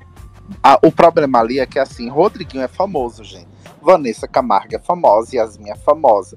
Pegaram. Ai, Bin Laden era é famoso também. Pega essas pessoas Não, que entram com status de celebridade e elas vão lá dentro e fazem o seguinte: elas dizem, ah, mas é isso, isso. Todo mundo que tá lá fica balançando a cabeça como um cachorrinho. E assim, é, você vê que essas pessoas, elas. Não é que elas são assim, elas se tornam assim. A mulher do Rodriguinho aqui fora já tomou pancada na cara dele. é, E tá aqui fora defendendo ele com unhas e dentes. Ai de quem falar um X, um B, Cabe, porque é só seguir ela pra você ver os absurdos que a mulher reproduz. Ela reproduz machismo atrás de machismo. Cabe, eu tenho que falar uma coisa que eu não concordo com você. Bin Laden famoso é só o que nasceu em outro lugar, não nasceu aqui não. Ele é famoso, Fatinha. Ele é famoso, mais famoso, inclusive, do que o, o Rodriguinho, por exemplo. Se você perguntar quem é Bin Laden, aqui no Bin Nordeste o povo sabe. Tipo, o Rodriguinho é quem é famoso. Bin Laden é o meu que manda as bombas para explodir prédio nos Estados Unidos. Vai. Mas Bin Laden tem, tem vídeo com mais de bilhão. Adoro. Bin Laden tem vídeo de mais de bilhão de visualização. Ele é famoso. Ele é famoso. O negócio dele ali é que não, não é justo botar seis pessoas famosas e vinte e tanto pessoas desconhecidas. Fica parecendo que tem uma casta, né? É, claro, né? Claro. Não, mas assim, esses conhecidos foi um pior que o outro, você há de convir comigo, né? Sim, mas aí eles viraram a regra da moralidade lá dentro. Vanessa Camargo é, olha pra uma pessoa e diz: um, Sinto que ali tem um agressor. E ela é casada com o Dado Dolabella, que quebrou dois braços de uma, uma faxineira. Então, Então, é isso, né? Como é que a pessoa faz esse julgamento, sendo que, que, que, que vive com uma pessoa que faz esse tipo de coisa? E daí a gente vê que não é, fala, gente. não é porque é famosa, Local de fala. não é porque é famosa que não é burra, não é porque tem dinheiro que não é burra. Você vê a Pitel, a Pitel super sensata. Eu acho ela sensata, ela lê o jogo muito bem. Mas aí ela escuta da boca do Rodriguinho ele falar que, ah, porque o Kanye West, não sei se foi sobre o Kanye West, foi sobre um famoso americano que é um puta produtor musical, mas é um agressor. Inclusive condenado de mulher. Aí ela não. Ele, ah, mas ele é um agressor de mulher. Ele, é, mas isso não tem nada a ver. Ele é talentoso. Esquece isso. E ela balança a cabeça e diz: ah, tá tudo bem. Não, mano, isso é porque ela tá ali falando com um cara que ela acha que é famoso, então a palavra dela tem menos poder que a dele. Mas, mas é uma pena isso, né? É uma pena, porque ela tá se queimando. Ela é uma menina inteligente, uma, uma menina sensata, mas tá se queimando. Tá se queimando com o Rodriguinho, tá se queimando com aquela outra Fernanda, entendeu? Se ela tivesse sozinha, ela tava aí no- nos top. a diferença dela com a Fernanda, Fatinha, é que ela vê a Fernanda como igual. Quando a Fernanda fala merda, ela fala, você falou merda. Não é assim. Mas ela compactua, vai, não vem Quando é não, cara. quando é- não, Fatinha, mas compactuar com o quê? A Fernanda nunca falou nada demais ali dentro, ali tá cheio de gente merda mesmo. É, é- Ah, ela ela, Não, mas ela tem desculpa. direito de achar o que ela tem. Ela não, fez, ela não foi ela criminosa. ela vai fazer observações de mulheres, ah, tá faltando, tá com falta de, de é, sabe? É umas coisas horrorosas, vai. É horroroso, mas não é criminoso falar que a pessoa tá precisando de pica. Tipo, isso, Não, você pode é falar isso. Você pode A gente falar, é, Fatinha, é não, o que a gente disse aqui, ó. Você pode Agora a gente vai eliminar quem mastiga de boca aberta. Pois Não, é, tipo, Eu não acho que esse tipo de comentário seja legal de vindo de uma mulher, não. mas A ela, gente não mas seja de mulher ou seja de homem, é ela. Se ela acha legal, ninguém tem que achar nada. Agora, se a pessoa se ofende, aí é da pessoa também. É como ela diz, ela não tá ali pra agradar ninguém. Ela tá pra viver o jogo dela. É Ah, só tudo bem. ela. Então fale dela, não dos outros. Mas Ué. como é que ela vai falar de- dela? Ela tem que falar de quem tá falando dela. Ela tem que Então, falar de tá quem bom, tá falando dela. Só que tem um problema. A ela não opinião que ela tem dos outros é dela. Claro. Ela não fala na cara de ninguém. Ela fala dentro do quarto. Na cara dos outros, ela não fala. Mas ela já falou na cara. Quando ela falou na cara, o povo vira. Ai, tá falando de meu corpo. Você, ah, você tá falando de meu corpo, ah. Ô, Isso é. Não, É isso aquele episódio da academia que ela falou que a outra viu a privada, foi na frente de todo mundo. Aquilo, essas coisas são boas. Bom, enfim, cada um tem uma- um pensamento. Eu não concordo, acho horroroso mulher falando esse tipo de coisa. Enfim, mulher, homem, qualquer coisa que tenha. Mas se sentindo atacada, de repente, se você estivesse É? numa posição que todo mundo estivesse contra você, se você se sentisse atacada numa posição que todo mundo estivesse contra você, você também não ia acabar falando uma coisa ou outra que alguém ia pegar pra transformar numa coisa maior? Porque eu, eu também não concordo, mas se eu estivesse na posição dela, eu faria também. Não, não vou dizer que não faria porque a gente não sabe, tá? Não vou dizer. Mas eu não, eu não acho legal. Não vou dizer que eu não faria porque a gente sempre a gente erra muito ainda. Entendeu? A gente erra muito. E, e não vou dizer que eu nunca falei, já falei. Hoje não falo mais. Entendeu? Já falei, não estou dizendo que eu não falei. Mas é uma coisa que não é legal. Eu, eu pelo menos, não gosto. Não das outras coisas, que a outra é gordinha, que a perninha, que é gordinha, essas coisas. Eu já sofri tanto bullying na vida que eu queria uma casca que eu nem ligo. Mas enfim, esse tipo de coisa eu não acho legal, não. Esses ataques assim eu não acho legal, não. As pessoas são cheias de ódio, né? E aí, Bel? Gente, eu me perdi um pouco, mas a gente tava falando da questão do corpo, de falar do corpo, e papapá, papapá. Serve. Você tá falando que minha bunda parece uma pá? A minha, sim. Não, é porque, é porque tem esse, esse negócio da Yasmin, que nem o negócio da carta, sabe? Meu coração frio de pedra. Gente, se a Yasmin tá daquele jeito, é pra eu fazer o quê, então? Com a minha bunda de pá de... co- Entendeu? Eu acho meio bizarro, sabe? Falar, ai não, de que drama, que esvaziamento de pauta, como nosso amigo Camilo te- entende? Ah, meio mas a gente Mas a Alane. Mas a Alane fez a mesma coisa com a treta da Fernanda. Ela ficou dias se fazendo de ofendida por uma coisa que. Tem que, conver... tem que falar aí de, de dismorfia, no caso, né? Sei lá, cara. É porque ela é magérrima. Ai, você viu que ela falou da minha barriga? Seria como você ter 20 anos e falar, ai, sofri etarismo, sabe? Gente, E olha só, e a Yasmin, essas neuros que ela sabe, tipo, ela, tem- ela é muito neurótica com coisa de corpo, cara. É bizarro. É bizarro. E, e o que a gente espera, como ela já tem 35, ela é a Vanessa, que ficam as meninas. Meninas nada, sabe? São as mulheres de 40 anos.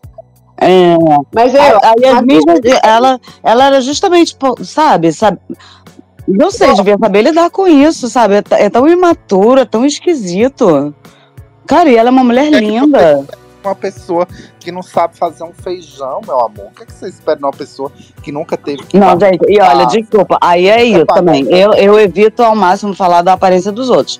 Mas é, aquele, a quantidade de botox na cara daquela menina, que a única coisa que ela consegue fazer é regalar o olho, assim, é porque eu não falo porque ainda bem que esse negócio é passageiro, e cada um também sabe o que, que gosta de estética, eu também não tô. de- mas eu, é, sei lá, é tipo assim, sua amiga, sua amiga tá. tá ou é- sua amiga aparece com aquela cara. Vai te perguntar, ficou legal? Entendeu? Tipo, uma coisa é eu falar, ai, olha ali, é, mas outra coisa, se me perguntar que ficou legal, eu vou falar, cara, acho que tá um pouco, sei lá, esquisito. Depende também do nível de coisa, mas ou, ou eu vou falar, ou eu vou pensar, cara, isso também é esquisito. Porque, cara, a cara da, é, mó, é muito esquisito, é muito estranho. Eu, é porque me dá É que ninguém conhece é, ninguém a fundo, né, É Bel? porque agora, é porque agora, né, é como a ge- a gente já tá vendo há muito tempo, ela fazer ele ca- ficar indignado, não sei o quê. Cara, tipo, olha como, como aquilo afeta na expressão da pessoa. É, é porque já tá me dando uma certa aflição, entendeu? Tipo, lembra da, da Danusa? A Danusa Leão morreu, gente? Quem? A Danusa Leão, aquela jornalista, morreu, né? Danusa. Danusa. Aquela que, inclusive, fez aquela, aquela crônica do morreu. porteiro no, no aeroporto. Que foi- era uma mulher que, tipo, era, tipo, sei lá, da primeira metade do século passado, modelo, chiquérrima, e casou Ela com o morreu Samuel e em foi pra 2022. cima. É, Ela é autora da frase: você nunca tem uma segunda chance pra causar uma primeira impressão. não, ela tem grandes acertos e grandes equívocos. E ela. Cara, e uma das coisas é que ela ficou dessa coisa descontrolada de plástico, de plástico, de plástica, e falavam: Danusa, você já tá, já, já passou do limite dela aí em outro mais carniceiro que topava fazer e cada vez piorava. E ela ficou com uma. Tipo Donatella Versace também. Tem umas coisas que você fala, gente, não tá legal, né? Mas sei lá. Se é- Assim, é porque eu não. Se a pessoa tá satisfeita, se ela tá olhando o negócio, tá vendo, ok, ok, mas se você tá no metrô sentado de frente com aquela pessoa, você vai ficar, caraca. Olha ali aquela matéria Não, mas rosto. aí tem síndrome do pânico, disforia corporal, Ah, é. transtorno alimentar. Disforia, disforia, isso. Pois e é, o negócio você lá sabe da, que a da- pessoa tá, é, pesa pra esse lado, aí você até evita, né? Ativar os gatilhos. Mas eu acho que também tinha umas técnicas antigas que todas ficavam com, com a mesma. Também acho que tem. A, a cirurgia plástica lá dos anos 50 devia ser outro babado, né? A Elzinha, Ah, a Elza, sim, por exemplo. esticava pô, os rostos pro lado. é, Aí Elza depois, no começo depois- dos anos 2000, era fio russo. Cada década a plástica é diferente, né? Agora a gente tá na era da harmonização. Agora é tudo químico, né?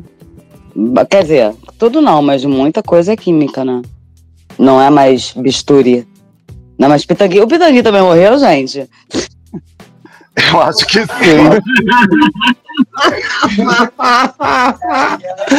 Eu acredito que sim, amiga. Ai, um beijo, Pitangui. É complicado essas coisas. E tem pessoas que exageram, tem pessoas que têm fama por exagerar, né? Tipo aquela mulher gato.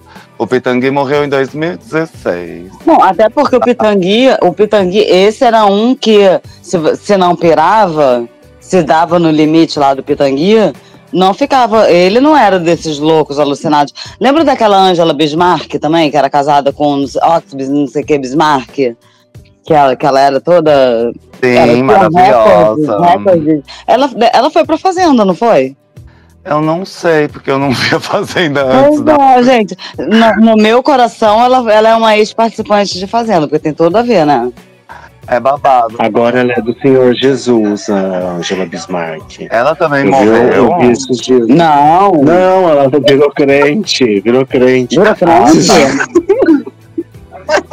Pior ainda, né? Que tragédia. É. Mas essa coisa de cirurgia plástica, eu nem lembro mais o que eu ia dizer sobre isso. As gays são Ai. obcecadas, né? As gays gostam de cirurgia plástica acentuada, assim. De ver, de curtir, de recortar e colar no armário. É, isso é muito comum também, não é uma coisa que me assusta tanto. Lacre, a minha mãe também gostava. Ela fez com 70 anos, foi sozinha e fez plástica. Só que da- das antigas, né? Sabe a Elza Soares, quando o cirurgião se negava a mexer na cara dela, ela ia em outro, mas ela fazia mesmo assim, ela não ficava sem fazer. É, Olha, ela e a Danuva já devia ser só isso, tipo, as duas doidas, devia se ligar e falar, olha, o cara, vai lá comigo no outro, as duas deviam pegar a bolsinha e juntas pra dar força, uma, sabe, tipo, amiga, amiga que vai fazer tipo as gêmeas do. Discovery, né? Não, elas até conseguem arte, você vai desconto, porque elas fazem a mesma plástica duas vezes. Ou isso, ou isso. Não, mas sabe aquela amiga que você fala, pega a bolsinha e vamos fazer, vamos fazer arte escondido? Que ninguém. A gente tem esses amigos, né? Eu Tipo, vou cara, reconstituir meu ímã. E como o Botox também é popular hoje em dia, né? São filas na frente da, das clínicas de Botox. Aí as pessoas falam, ai, o povo não tá mais parecendo tão velho quanto nos anos 90. É claro, além do filtro solar, tem muito Botox, muita plástica, muita harmoni harmonização facial. Sabe, do que, que eu Gente, gosto? eu também. Daquele rolinho de, de pedra, de, de jade ou de O meu é de jade, mas pode ser acho que de outras pedras também. Gente, aquilo é mó bom. O negócio é assim, você faz, vai durar até você se estressar e a sua cara fica toda tensa de novo. Mas acho que se você faz com uma certa regularidade, dá um tônus, dá um viço. E, e é geladinho no verão, uma delícia. Ajuda muito também quando você fica congestionado, tipo sinusite. Vocês já usaram esses rolinhos? Como chama isso? Roller? Roller facial? Nunca usei. É de enfiar? Não, é de rolar. É de inserir. É uma rola, rola, é uma rola. É uma rola de rolar na Eu uso cara. aquela esponjinha Uma vibratória rola da de rolar na cara. Eu acho o máximo ativar o colágeno. Isso, isso. Essa é, essa é a ideia. Que tu, mas dizem que todas essas coisas de colagem é tudo caô, né? Hoje a gente, ué, a gente é criança e tem, que uma pele maravilhosa. pele. A partir dos 25 anos já tem que começar a cuidar, né? Quando a gente entra na terceira idade. É, só que quando fizeram essas pesquisas eu já tinha mais do que 25 anos. Então já, já, já tô no. Já saí no. no, no Ah, mas você parece um bebê, É. parece uma criança. Ô, Bel, eu ia falar isso. Eu, então, já, quando eu cheguei na idade, já passou, né? Não dá mais. E agora? Agora a gente tem que correr atrás do Agora, prejuízo. Fazendo A Marília aí. Gabriela indica Rola cicatricure. Agora só, só o Pitangui já morreu, né? Pitangui já morreu, agora é só o cicatricure, uma descoberta da ciência feita ao acaso.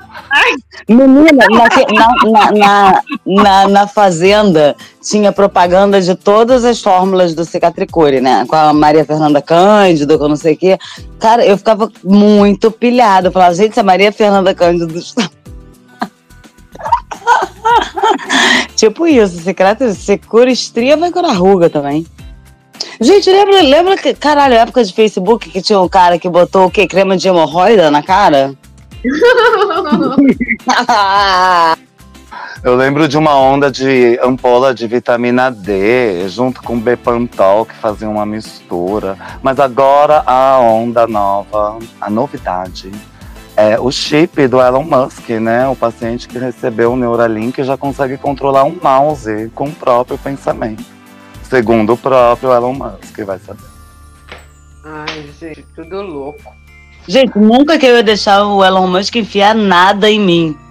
E podemos botar isso numa- de uma forma muito, muito, muito ampla. Você tem dificuldades em controlar o mouse? Não, e eu gosto de mouse com fio. Gente, é tão fácil mexer num mouse, né?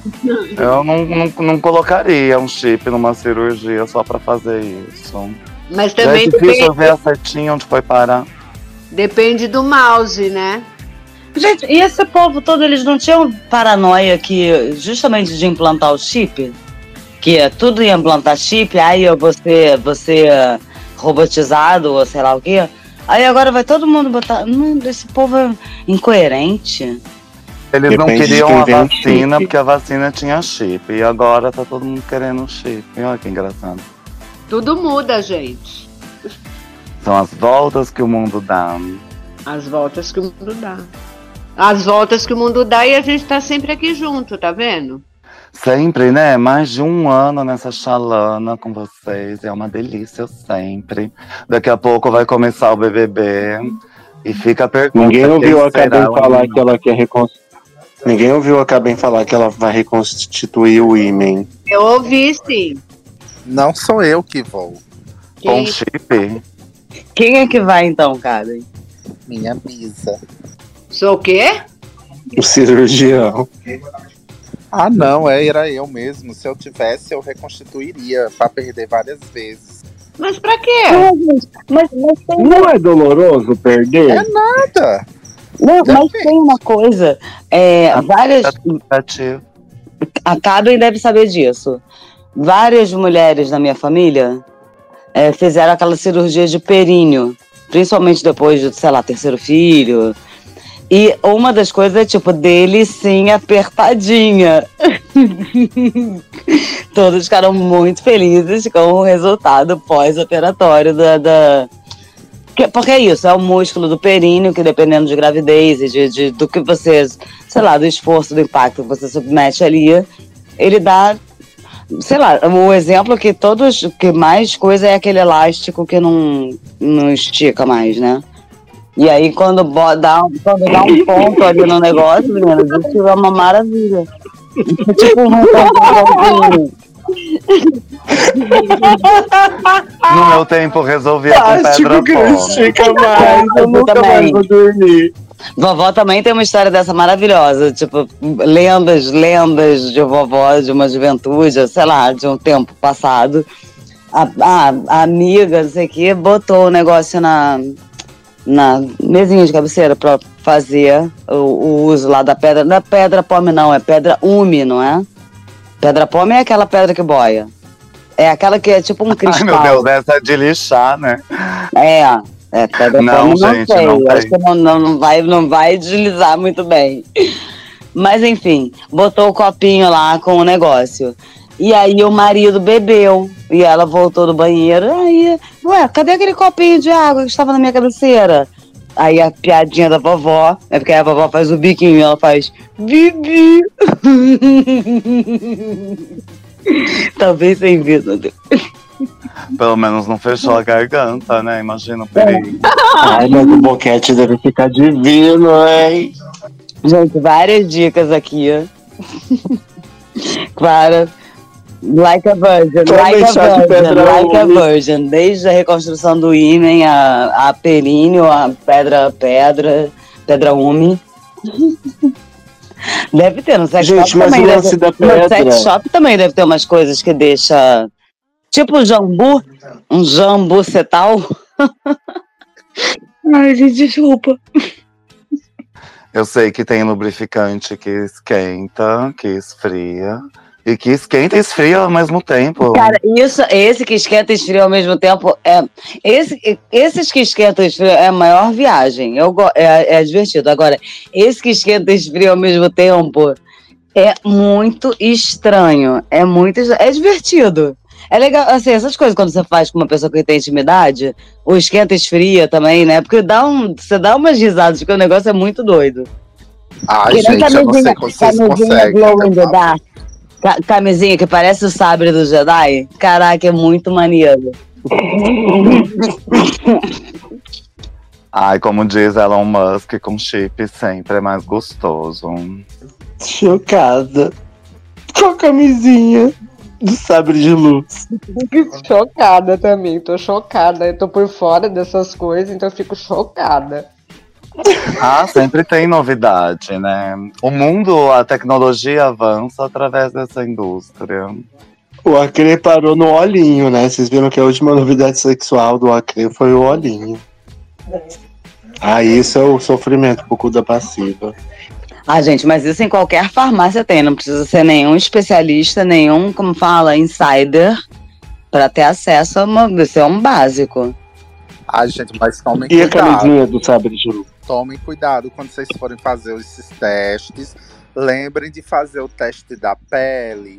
Antes de botar um produto dentro de você, faça o teste fora.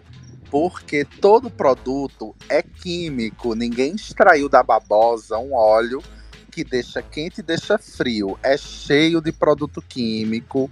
Já vi mulher chegar com a vagina com queimadura de segundo grau por causa de problemas dermatológicos causados por produtos eróticos. Então, tomem muito cuidado no que vocês colocam dentro de vocês, por favor.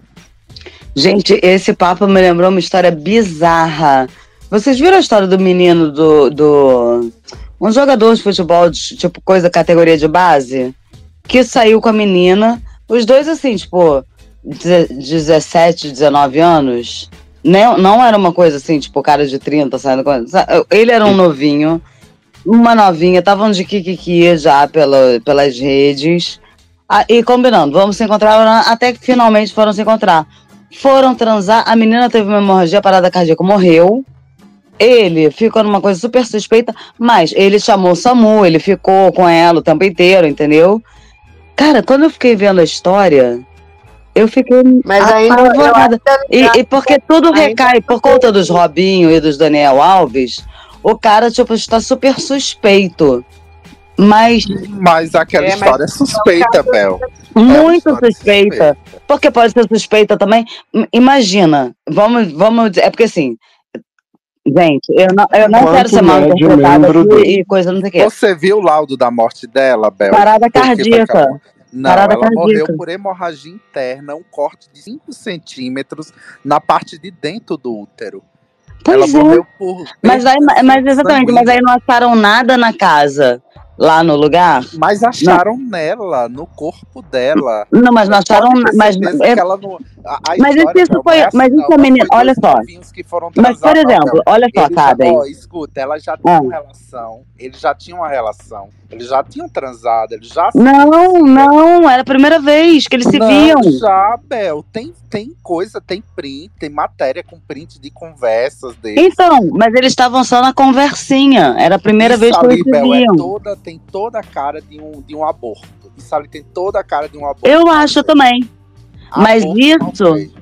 Isso que eu fiquei achando. Aí, mas, mas isso que eu- olha a história que eu imaginei.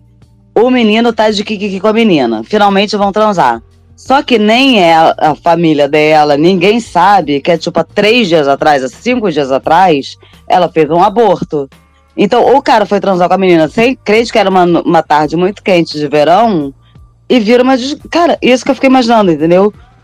Pro cara, vamos dizer, o cara é totalmente inocente, ele não tem nada a ver com aborto, ele foi simplesmente sair com uma menina que por algum motivo, por conta dessa porra ser, não ser legal e ela não ter acesso, é isso que acontece, né? Milhares morrem. Por isso que eu achei, eu achei que, que essa coisa dela morrer não foi da transa. É uma, me pareceu mais ser alguma coisa anterior e que na transa deu merda. Só que o cara que tava transando com ela, quando assim, o- o- isso que eu fiquei imaginando, tipo história de filme de terror. Uma gatinha, um gatinho, vão transar. Daqui a pouco a gatinha tá gostando, tá gostando, a gatinha não responde. Ele vai acender a luz do quarto, está tudo ensanguentado, a garota está morta. Gente, imagina. Cara, imagina você vai transar com alguém e a pessoa morre. Ainda mais, tipo, filme de terror, porque a hemorragia deve ter sido, tipo, banho de sangue exorcista. Gente, é muito bizarra essa história. É muito- Mulher, e eu não sei que fim levou. Eu não sei que fim levou. tá- No outro dia ele devia estar com outra racha. Boy não tá nem aí. Não, ele tava, ele tava. Tá bem. Cê- tem imagens que você quer, você não desvê, cara. Porque não é uma questão, entendeu? Porque me pareceu isso, os dois novinhos. Eu não tô dizendo que ele não seria, entendeu? Mas, tipo, em princípio, era um cara. Talvez fosse virar um bad boy aí da vida, mas era. Nem jogar, sabe? Acho que nem primeiros jogos pelo profissional. O cara era muito um novinho promessa do futebol, sabe? E, caralho, é muito bizarro. É muito. Sei lá, cara, é. Pesado. Mas, ô, Bel, tipo, vida real Bel. sussurrando a, real, é, a ficção, sabe? Bel, Bel, eu não sabia que ela tinha feito Não, gente, pelo amor de Deus, não. Não, não, não, não, não, não. Ninguém está dizendo que ela fez aborto. A causa da morte dela foi a hemorragia causada por uma por um por um por um, um corte profundíssimo que tipo não tem piroca que passa aquilo, entendeu? Eu vi a matéria aqui, eu vi, mas eu entendi que você tinha falado Não, isso. o que, o, que, o que eu fiquei pensando é, nas minhas possibilidades, o que, que eu teria. Porque nada foi encontrado no- na cena onde a menina foi encontrada. Tipo, não tinha nenhuma garrafa, não tinha nenhum. Sei lá, uma régua. Vamos fingir aqui, tá? Pegaram uma régua. Ai, porque que acontece se a gente enfiar? Sabe? Não tinha nada no lugar que encontrasse que justificasse ela ter esse negócio. Ou se fosse uma coisa de penetração, foi o que eu vi uma médica falando, tipo, cara, pode até acontecer uma lesão assim, mas de morrer por causa disso. Então, ou o cara, ou, ou esse jogador que eu estou considerando inocente, ele pode ter na hora feito, enfiado alguma coisa na menina, realmente, entendeu? Pode também ter acontecido isso. E deu fim no negócio, gente, né? Mas é o que eu acho que. O que eu fico assim. Caindo um pouco dele, tipo, o, o, o cara não fugiu da cena do crime, ele ficou o tempo inteiro, acho que foi no salão com a menina, foi pro hospital com a menina, sabe? Ele não, não fez. que- teve outros também, não teve uma história, gente, agora, que. Caralho, os influencers que morreram de overdose e foram enterrados no quintal? Ah, Uhum. sim, foi no Natal, né? Caralho! Gente, Tiveram uma overdose, aí os amigos, era um casal, a casa dos amigos. porra, é, é. Tal, No Brasil? semana.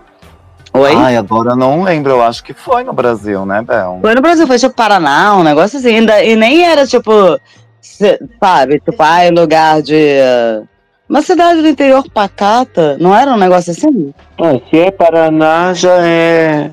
Já, já explica. A Bel tá virada no alerta urgente, né? Não, gente, é porque foi uma coisa puxando a outra. Nossa, ela tá fazendo o enterro dos ossos, literalmente. Ela tá no alerta urgente mesmo. Ela Mas, respondeu gente- o Marcelo Rezende. Tá, gente, o que mais? Sobre que o mais? caso que do vai- jogador, já que, Gente, aconteceu tanta já que a coisa. Bel, a Bel. Já que a Bel já fez a defesa do jogador, sobre o caso do jogador, alguém pensa o contrário? Alguém pensa que ele possa ser culpado? Tem uma outra hipótese? Ah, eu acho que ele não é culpado, não. Eu acho que ali é muita falta de informação. É, é morte, Eu também morte acho que ele não é culpado, não. Eu acho que foi como, foi o- como é que Infelizes fala? coincidências, infelizes coincidências. É, Ele relata que, que ela sim. falou que sentia muita dor no momento da penetração. Então, eu imagino que esse contexto levantado para Bel foi bem isso que aconteceu. Ela deve ter feito ali um aborto, às vezes até no próprio dia, de, pela parte da manhã, no, no, na- no dia anterior. Estava já com esse corte, estava sangrando já por dentro, ela sentiu incômodo e, tipo, ela simplesmente faleceu em consequência disso. Falta de é, aconselhamento, de saúde, falta dela também respeitar o limite dela, como é que ela estava sentindo dor e continuou ali na relação. Então, é, e ju- junção infeliz, né? Muita infelicidade ali Não, naquela é, situação. assim, cabe, eu- eu- assim, só falar, é porque a gente, a gente tá atribuindo isso, primeiro sim, né, que é, aborto é crime, a gente pode incorrer aqui numa coisa de ser um pouco leviano, de falar, tá falando, mas assim, é porque eu acho, é, tanto você que acho que é, que é da área médica, né, quanto eu que sou mulher e que sabemos a realidade, é, infelizmente, e, e é assim que as coisas, sabe? Não é uma coisa rara mulheres fazerem abortos e papapá, e pela, pela questão da lesão, entendeu? Porque é uma lesão meio fora do normal. É, é isso que chama. É, é essa que é, que, é, que é a coisa esquisita na história. Aí o que fizer essa coisa fora do normal, entendeu? A- o caso mais comum desse tipo de coisa é um aborto. Então por isso que a gente está aqui. É a coisa que a gente imagina mais Pra mim é uma lesão comum. É, É, uma lesão é. comum. Já Exatamente. paciente com esse tipo de lesão, a lesão Só que é feita porque- no só momento porque que da a gente- curetagem. É, por que que a gente está trazendo essa sabem, né, possibilidade? Quando é feita ali a curetagem, num- seja no aborto espontâneo no aborto induzido, quando a, a pessoa que fez o procedimento vai fazer a curetagem, a raspagem, se ela não for boa, não for perita, não for um bom médico, ela vai perfurar o útero da mulher, porque é muito fácil. Tem que se ter prática, tem que se ter domínio. Então, que a, pra mim, eu tenho certeza. Eu, eu, eu, qualquer médico, qualquer ginecologista que bata o olho no, no laudo daquele sabe o que aconteceu. Perfuração por uma curetagem mal feita. Ah, não nos cabe julgar porque ela fez ao corpo dela. Não, eu não recrimino a mulher por nada disso. Mas muito provavelmente foi vítima de uma clínica clandestina de aborto, que é onde tem esses tipos de carniceiros, é, pessoas sem responsabilidade nenhuma, nem com ela, nem com ninguém, apenas com o dinheiro que eles ganham. Ô, Caben, mas a, na a perícia consegue detectar isso. Consegue, consegue. Então, porque isso, isso é um assunto, né? e Você vê, aí esconde. Isso é um assunto que tem que ser debatido, né? Tem que, por- tem que, tem que falar sobre essas coisas, Mas né? você Porque viu que saiu Mas da mídia eu acho- porque- mas- mas- justamente por isso, porque se fosse, por exemplo, se, ele- se ele tivesse sido violento com ela, tivesse sido um crime é, de estupro, não por teria exemplo, estaria- ela. não, e estaria na mídia. Um jogador É. promissor que É. estuprou uma menina. Como eles perceberam, quando saiu o laudo logo da perfuração, o, tipo, É. o local da perfuração, você vê que imediatamente o assunto morreu na mídia. Porque É, o morreu. laudo morreu. explica. O laudo explica. O laudo explica. Ele Não, está por, sabe por que eu tô falando isso? Porque realmente, porque isso aqui foi aqui em São Paulo com o jogador do Corinthians, né? Todo mundo ficou sabendo. E eu, de repente, eu falei, nossa, ninguém falou mais nada sobre isso. Porque eu também tô tão. Vocês viram, eu tô fora do, ar, né? Porque a tragédia que E atrai. você trouxe esse assunto também, a última vez que você falou com como, gente. foi- como não foi uma tragédia? Como, tragédia não, desculpa. Sabe o, o que daria notícia, Fatinha? Um jogador do Corinthians estuprador. Mas É como isso. não foi, não dá É. notícia, então a mídia não noticia. É isso. É verdade, é verdade isso. Isso é verdade. Gente, É, mas e o essa- Daniel Alves? O que, que aconteceu com, o- com, o- com Foi o julgamento? julgado. Foi Pois é, julgado. mas o que aconteceu? Ele está esperando a sentença. Diferente do Brasil, lá na Espanha, a sentença não sai no, no mesmo dia que o julgamento termina. Eles esperam, eles vão fazer lá a votação e depois disso a sentença ainda vai, a decisão vai para o juiz e aí o juiz dá a sentença dele. Vai demorar ainda uns dias. Porque foi logo. é, foi um pouquinho antes do carnaval, né? E aí eu. eu- era, foi uma semana, aí terminava. Aí tinha, botaram ele pra falar por último. Aí eu parei de ver na, meio isso. Ah, tava rolando lá o julgamento, ele preso, e eu sei, mas eu não sei isso. Muito obrigada, Cabin. É, ele ficou lá preso porque tiveram medo dele fazer o Robinho, né? Cair fora da Europa, vir pro Brasil, se tocar aqui, uma vez aqui, ele nunca mais vai sair daqui, porque qualquer lugar que ele vai, ele vai ser preso. Mas ele vai viver uma vida de rico e de rei aqui, porque é milionário. Ai, gente, que absurdo, né? Ai, meu Deus. Bom, eu sou eu sou revoltada com a justiça. Ele, ele é muito. Cara, e a história dele é bem parecida com a história do Robinho, porque eles vão mudando. Aí vem a câmera, aí muda de versão. Só do cara ficar mudando de versão 50 vezes, cara, já é muito atestado de, de culpa, sei lá, né? Porque se você tá muito bêbado, você fala, cara, eu estava bêbado para um caralho, não lembro o que eu fiz ontem. Você pode, entendeu? Aí você fala, bom, agora, agora eu vou lidar com essas consequências, mas Aí só na décima vez que o cara vai depois ele fala, ah, eu estava é muito bêbado, não, não sei o que eu fiz. Ué, então você, por que você não falou isso da primeira vez? Você só lembrou agora que você estava muito bêbado, não sabia. Antes sabia, antes não conhecia, antes não sei o que. Sabe, é muita, é, pra mim é muito descarada mentira. A primeira versão eu não conhecia, a última versão ela que pediu.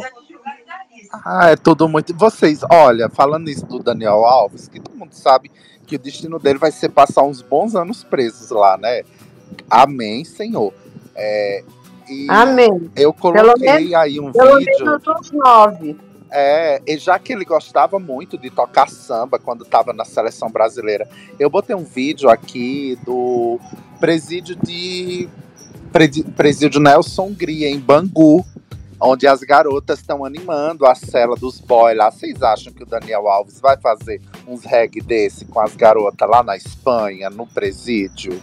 Acho Então, não. quem quiser fazer visita na cadeia, eu tenho uma amiga que organiza excursão, dá pra arrumar um namorado, eles vão te trazer. Mulher, né? esse áudio tem 30 anos, rapariga. Deixa. Ai, a Cre é muito safada. Ai, mas presídio no Brasil é assim, né? Essa coisa louca. É porque Eu lembro daquela série do presídio, Netflix. né? Ai, até cachorro eles conseguem criar lá dentro. Não sei como funciona, mas Aham. varia muito de unidade pra unidade. De estado pra estado, bicho. Aí tem estado que as travestis ficam no presídio masculino. Tem estado que elas vão pro feminino. É uma loucura isso, uma loucura. Mas esse negócio de pet é que nem condomínio, né? Tem uns que eles aceitam, aceitam, né? Algu- Alguns aceitam, outros não. E por falar em condomínio, vocês viram o que aconteceu com o edifício Penthouse? Famoso por ilustrar os livros de geografia, por fazer divisa com a favela de Paraisópolis. Esse prédio tá todo detonado, cheio de problema, desvalorizado e uma situação deplorável. Pelo visto, eles não conseguiram vencer. Alphaville não venceu dessa vez. Que prédio é esse? É o edifício Penthouse, no Morumbi. Ele faz divisa com uma favela e essa foto é muito famosa pelas Aí, aulas de aqui. geografia. Tá aí, tá antes Tá do cai- presídio de Bangu. Tá caindo aos E- pedaços. Tá caída aos pedaços, situação precária, cheia de dívidas, imóveis desvalorizados. E era para ser um prédio de alto padrão, com uma piscina por apartamento. Aí tá desvalorizado porque o povo não mora lá? O que é? Ninguém mais quer morar lá. A piscina Ah. era a jacuzzi da Dora Figueiredo, que nos- o prédio não aguenta? É, bicho, esse povo rico não quer morar perto de favela, não. Pois é, tem tantas outras opções, né? A Zona Sul não para de expandir. Agora eu não sei da jacuzzi da Dora Figueiredo, mas eu lembro da Diná na novela Viagem, também colocava uma piscina na varanda lá no Barra Mares. Ai, gente, isso é tão de mau gosto, né? Ai, gente, vocês lembram de cada coisa que eu vou contar, viu? Gente, É um e essa novela. Renascer que, eu- que, que, eu, que eu fico. Assim, sem palavras, eu acho, tipo, absurdo, absurdo a história. Acho bizarra, me dá um nervoso, uma aflição. Como pode? Porque a Buba é uma travesti e não, Não, uma, uma eu... intersexual, como antes, né? Não, gente, até porque esse, né, tipo, isso até acho que fa- faz mais sentido ter um personagem. Agora, a atriz é uma, é uma mulher trans ou uma mulher cis? Boa pergunta. Não sei. Eu só acho ela estranha porque a Racha conheceu o boy tem uma semana. Ela já tá querendo adotar um filho, já tá dando lição de moral no boy. Que ela. ela é, é muito louco. É tipo assim. Ela disse que não tinha obrigação nenhuma de dizer que era trans para o boy antes de transar com ele. Mas agora ela tá Olha! o boy a dizer Militou. pra dizer para o pai dele que ela é trans, porque ela tem que falar. E agora já quer adotar uma criança. Isso tudo em uma semana. Em uma semana. Ah, elas são intensas, né? O hormônio. É quase Não, uma gente, e isso tudo. Mas eu acho Isso- que. na- Ô, gente, mas eu acho que na, ver- na primeira versão não foi assim, não. Na primeira versão Não era buba. não foi assim. Mas a Buba queria ter filho também? Eu não lembro. Eu não lembro, mas eu acho que não foi tudo tão rápido assim como tá nessa versão, não. Estão correndo É demais. que agora tem uma pressão pros LGBT brincar de heterozinho. A gente não pode arrumar um namoro que as pessoas já querem filho, casamento, que brinque de casinha e tudo mais. Mona, tem uma cena que é muito engraçada da Buba, que ela ela foi lá para o Pantanal. É no Pantanal aquilo, eu não sei. É em... Não. Ah, não. Não, Na não Bahia, Bahia, não mulheres. Bahia. Foi pra Bahia, passou uma semana lá na roça, lá na fazenda do cacau do, do sogro, e voltou. Quando ela voltou, ela foi demitida. E ela achou um absurdo. Tipo, Mona, você foi embora, viajou sem avisar pro seu patrão. Você passou uma semana sem trabalhar. Quando volta, você esperava o quê? Promoção, bicha? Aí, eu acho muito louca a história dessa novela, Mona. Tipo, não é, não é plausível. A, a gente não se a gente não se apaixona porque a coisa não é plausível. É a menina chamando o homem de painho e querendo sentar em cima. Olhe, é uma loucura. Mas essa novela foi assim mesmo. Pois cara. é, pois é. É, é- é estranhão, né? Exatamente. Mas, mas naquela época a gente não. Sei lá. É, é porque eu lembro, a Adriana Esteves, inclusive, era bem infantilizada. Era bem pra diz que definir ali o a negócio, entendeu? Que fez esse papel quase deixou de ser atriz, né? Como é a Adriana Esteves, né? Que fez Carminha. Quase É, deixou de ser atriz de tanto É. que levou. Exatamente. Mesmo, mesmo nos anos 80, o negócio foi, já foi meio esquisito. Não, sabe o que é Então- esquisito? É saber da, da origem desse papel. Diz que o Benedito Rui Barbosa criou esse papel, esse papel dessa menina, é, em homenagem. eu acho até absurdo falar isso, não é nem bom falar. Em homenagem a uma, a uma filha dele que chamou ele de painho em uma viagem a Ilhéus. Eu fico pensando, gente, é doentio de tanta forma. Não, não é possível, cara. É sério, é sério. Entrevista dizendo isso. É, é doentio de tanta forma que você sente nojo. Eu já fui demitida por ter ido no show da Madonna ao invés de trabalhar. Mas você avisou? Avisei. Falei, olha, não tem jeito, eu tô indo, é Madonna. Beijo. Quando eu voltei, tava demitida, mas valeu a pena. Ai, botava aquele velho atestado, Mona. Sempre tem. As gays sempre adoecem no carnaval, você já percebeu? Ah, já. Mas às vezes é verdade, viu? Elas realmente.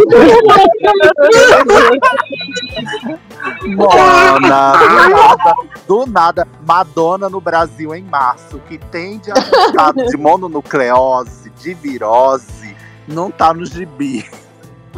Eu que nunca tive Covid, acho que ainda posso usar, né? Essa desculpa. Ai, credo. Aí é bem isso, gente. Muito, muito loucura. Mas assim, eu vou perguntar a vocês, tipo, vocês morariam nesse apartamento aqui? Eu não teria problema nenhum em ter um apartamento em frente à comunidade. Eu só acho o apartamento brega, de mau gosto. Eu gosto de casa, não sou tão fã de apartamento. Imagina ter um bolsonarista morando em cima, um embaixo, um do lado, um do outro. Deus me Ah, eu tenho horror a prédio, a pegar elevador, dividir elevador, gente em cima, gente embaixo. Ai, gente eu também. Não gosto também, não. Eu prefiro a minha casinha. Ai, eu odeio prédio. E Odeio. esse daí é bem cafona, né? É, eu né? também. Eu conheço Prefiro a minha prédios casinha. aí. Isso é no Morumbi, gente? Isso é no Morumbi? É. É perto da, faz... da, da, da favela Paraisópolis. Paraisópolis. Menino, mas o Morumbi tem uns prédios tão charmosinhos, menores, tão mais tranquilos de se morar. O povo vai morar num monstro desse. Por isso que tá o ó, tá abandonado. Num Mas eles Berlândia, iam outra quebrada. pela janela, gente, na sacada da minha casa, em frente a uma favela. Quem que você acha que esses caras querem? É, então, ele virou um símbolo da desigualdade social, né? Essa É. foto, porque é o contraste muito grande. Mas do mesmo jeito que é ruim ser pobre e ficar olhando pro prédio, também deve ser ruim morar no prédio e ficar olhando pra favela, né? São dois, um, é um conflito de dois mundos aí que não vou nem falar demais que qualquer fala a partir do que eu falei aqui já é problemática. Mas ninguém merece ser tão pobre a ponto de morar no lugar daquele e nem ser rico e tão cafona a ponto de morar nesse prédio também, né? É, Muitas questões aí. Um apartamento desse deve custar milhões. Pega esse dinheiro, vai morar no meio da mata, faz uma casa embaixo da terra, um bunker. Ou embaixo da água, qualquer coisa é melhor do que aí. Não pela vista, mas pela cafonice e pela gente. E tá cercado. Em resumo, em resumo, da comunidade tem menos opções do que quem mora nesse prédio. É isso que a gente pode, no mínimo, entender, né? Quem mora nesse prédio consegue morar em outro lugar. Quem mora ali na comunidade provavelmente não tem outra escolha, né? Pois é, até porque compra uma casa de praia, depois uma casa de campo, aí vai visitar uma pessoa num condomínio fechado, e quando vê já mudou de ideia, já foi embora. E esse prédio aí devia ser invadido pelo MTST. Você sabe o que foi que eu descobri aqui na minha região? Eu descobri que estão fazendo um condomínio gigantesco, assim, uma área imensa. Pra. Eu, eu, eu, cheguei a rir, gente, eu ri tanto quando eu soube disso.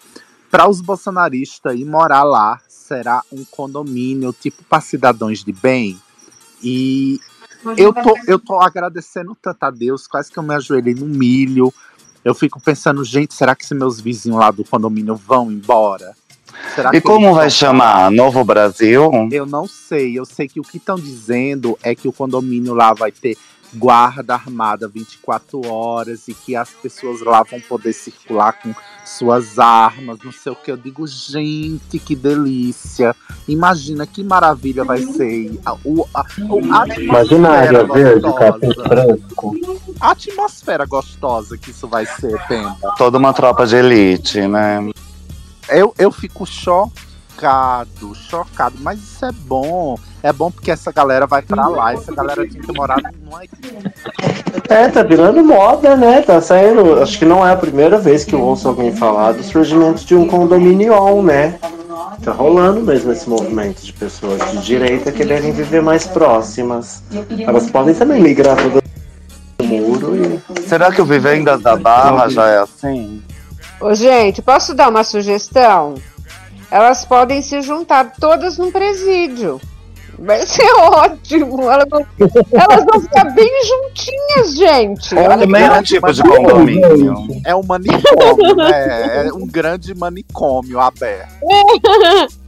Pode é, mas E dia 25 vai ter cadeia pra todo mundo, vocês acham? a gente constrói. Ai, constrói mais, enfia tudo eles lá e tá tudo certo. É só abrir uma licitação.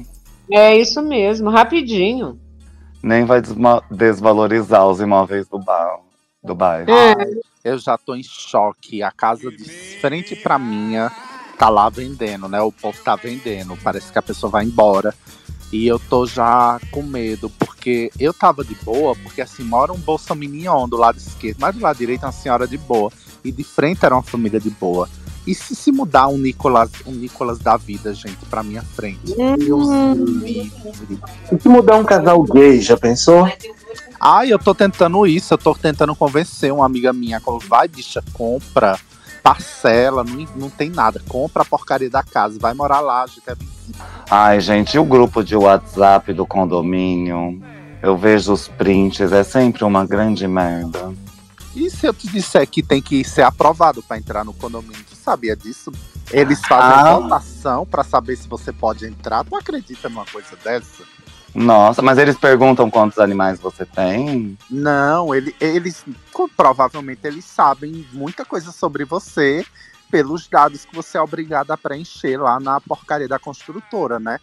Mas eles perguntam orientação sexual, eles perguntam muita coisa assim que eu acho que é invasivo se perguntar. Não. É proibido perguntar acredito. entrevista de emprego.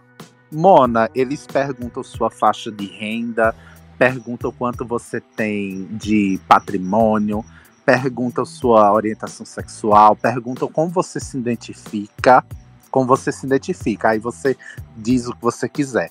E aí eles fazem entrevistinha, você manda os documentos lá que eles pedem. E aí a assembleia lá de coisa de moradores, não é uma assembleia de moradores, é um grupo dessa assembleia dizem se você pode ou não adquirir um terreno lá, ou uma casa lá. Olha que loucura. Voltamos ao feudalismo. Bicha, o louco foi eles terem me aprovado. É porque eles viram as profissões e falou, ai, é isso mesmo que a gente precisa ter no nosso condomínio. Ai, do nada eu entrando no condomínio, igual uma Priscila, rainha do deserto. Coloca Bem lá que você é vendedora de algodão doce pra ver se passa. É verdade, é verdade. Bicha, tem duas famílias pretas morando no condomínio todinho. Tem umas 200 casas no condomínio, pra tu ter noção. Ai, é preocupante. Esse povo é o ó, né? E aí a gente já fica, ai, será que é a família do Hélio Negão? O medo, o medo. Tipo, um já não tem. Quando tem, ainda vem esse. Aquele ex-presidente da Associação Palmares, puta que pariu. Não, não dá. Ai, mas que bom que eles estão se juntando em outro lugar, já revendendo aí, né? Quem sabe a coisa fica mais vazia. Se ficar vazia já tá bom, né? Tudo as casas vazias, a senhora faz seu belo passeio, tá tudo ótimo. Saudades. Aqui 10 anos atrás era assim. Gente é o ó, realmente, gente é o ó. Acho que o resumo de toda essa história, de tudo que a gente está falando aqui da desigualdade social, dos condomínios, acho que o resumo é que tem muita gente no mundo. A porra do mundo não para de gente, aí tá virando um problema para todo mundo. Devia ter menos gente. Se tivesse menos da metade, ainda ia É, ser 8 bilhões é muita gente, bicha. Era pra ter um bilhão de gente só. Dois pra mim tava bom. Também acho. É gente demais, muita gente parindo aí sem precisar, muita criança no mundo. Tem que matar uns 30 mil aqui dentro. Não, não dá vontade de dar, fazer a Thanos, Pemba, estralar o dedo e sumir metade da população? Então, eu tava esperando um arrebatamento pra isso, porque não tem muita solução, né? Agora eles vão construir o condomínio ainda, até terminar o condomínio pra gente lá atacar e exterminar. Porque quase não. Tá difícil. Ai, gente, a Olha, gente fala tem que problemático. construir nosso próprio condomínio. Já pensou se a gente comprasse uma ilhazinha, plantasse nosso próprio alimento, tivesse nossa própria praiazinha, Olha que delícia. A Pemba plantando as ervas dela no meio da ilha, ali, pro, os helicópteros não vêm. E se enquanto a guerra não acabar, a gente explodir um condomínio diferente? Ai, às vezes, às vezes o apocalipse é uma esperança. Ai, a Baby do Brasil alimentou as esperanças, né, do Brasil. Mulher maluca, gente. E ela lá no carnaval, ganhando cachê do carnaval e chamando o apocalipse. Ai, Acho que pra- pior, Que é no carnaval, gente. pior foi a outra que trocou Iemanjá pra Rei Yeshua. E Ai, gay aplaudindo, viu? Essa foi, essa foi demais, hein? Eu já não gostava dela. Agora piorou. E as gays defendendo, viu? Eu não, disse, eu não digo a tu que a pior coisa que tem é aquelas gay brancas sem senso de, de, de lugar que elas vão lá pra cheirar a- a- o pó delas, pra dar o boga no meio da rua. Mas elas não estão nem aí pra nada, elas não sabem de nada, de simbolismo nenhum. Aí ela, ah, mas tá maravilhoso, porque é a Cláudia Leite. Ah, Elas acharam que ela falou Xuxa, não Yeshua. É tudo com a boca torta de Gente, por droga. falar em gay branca, não tem Dando que. triplo. Vocês viram o vídeo do cara dos, dos carnavais que não voltam mais? Eu vi Que é o Do- cara pintando a cara. Ai, gente, que ódio. aquele curta-metragem, né? Sei lá, gente, eu vi aqui no Twitter. Ah, Aff, Maria. Foi um que você Maria. me mandou. Não, não, esse é de verdade, arte mesmo. Esse eu tô falando de um cara de tipo, rasguei a minha fantasia, sabe? Ai, gente. Tipo, dando um textão e pintando rosto de palhaço. Ai, que preguiça. Eu acho que eu vi isso, mas nem dei confiança. Rolei direto. Não, ainda bem, não, não vale a pena se eu gastar neurônio nem em tempo de vida com a, com a parada. Ah, uma bobajada. Eu, hein? Aí entra aquela polêmica do 40 anos que a gente falou lá no começo, né? Que dependendo da idade que a gente tem, a gente não dá atenção para determinadas coisas, a gente tem energia. Então, talvez por isso que a gente não entende alguns personagens ali que deixam passar certas coisas, tipo, vou brigar por isso mesmo? Tipo, Fernanda brigar com aquela Brasil do Brasil? Como que eu vou discutir com uma pessoa que não consegue nem formular uma frase? Tô velho, eu tô cansada, não tenho tempo pra dar play.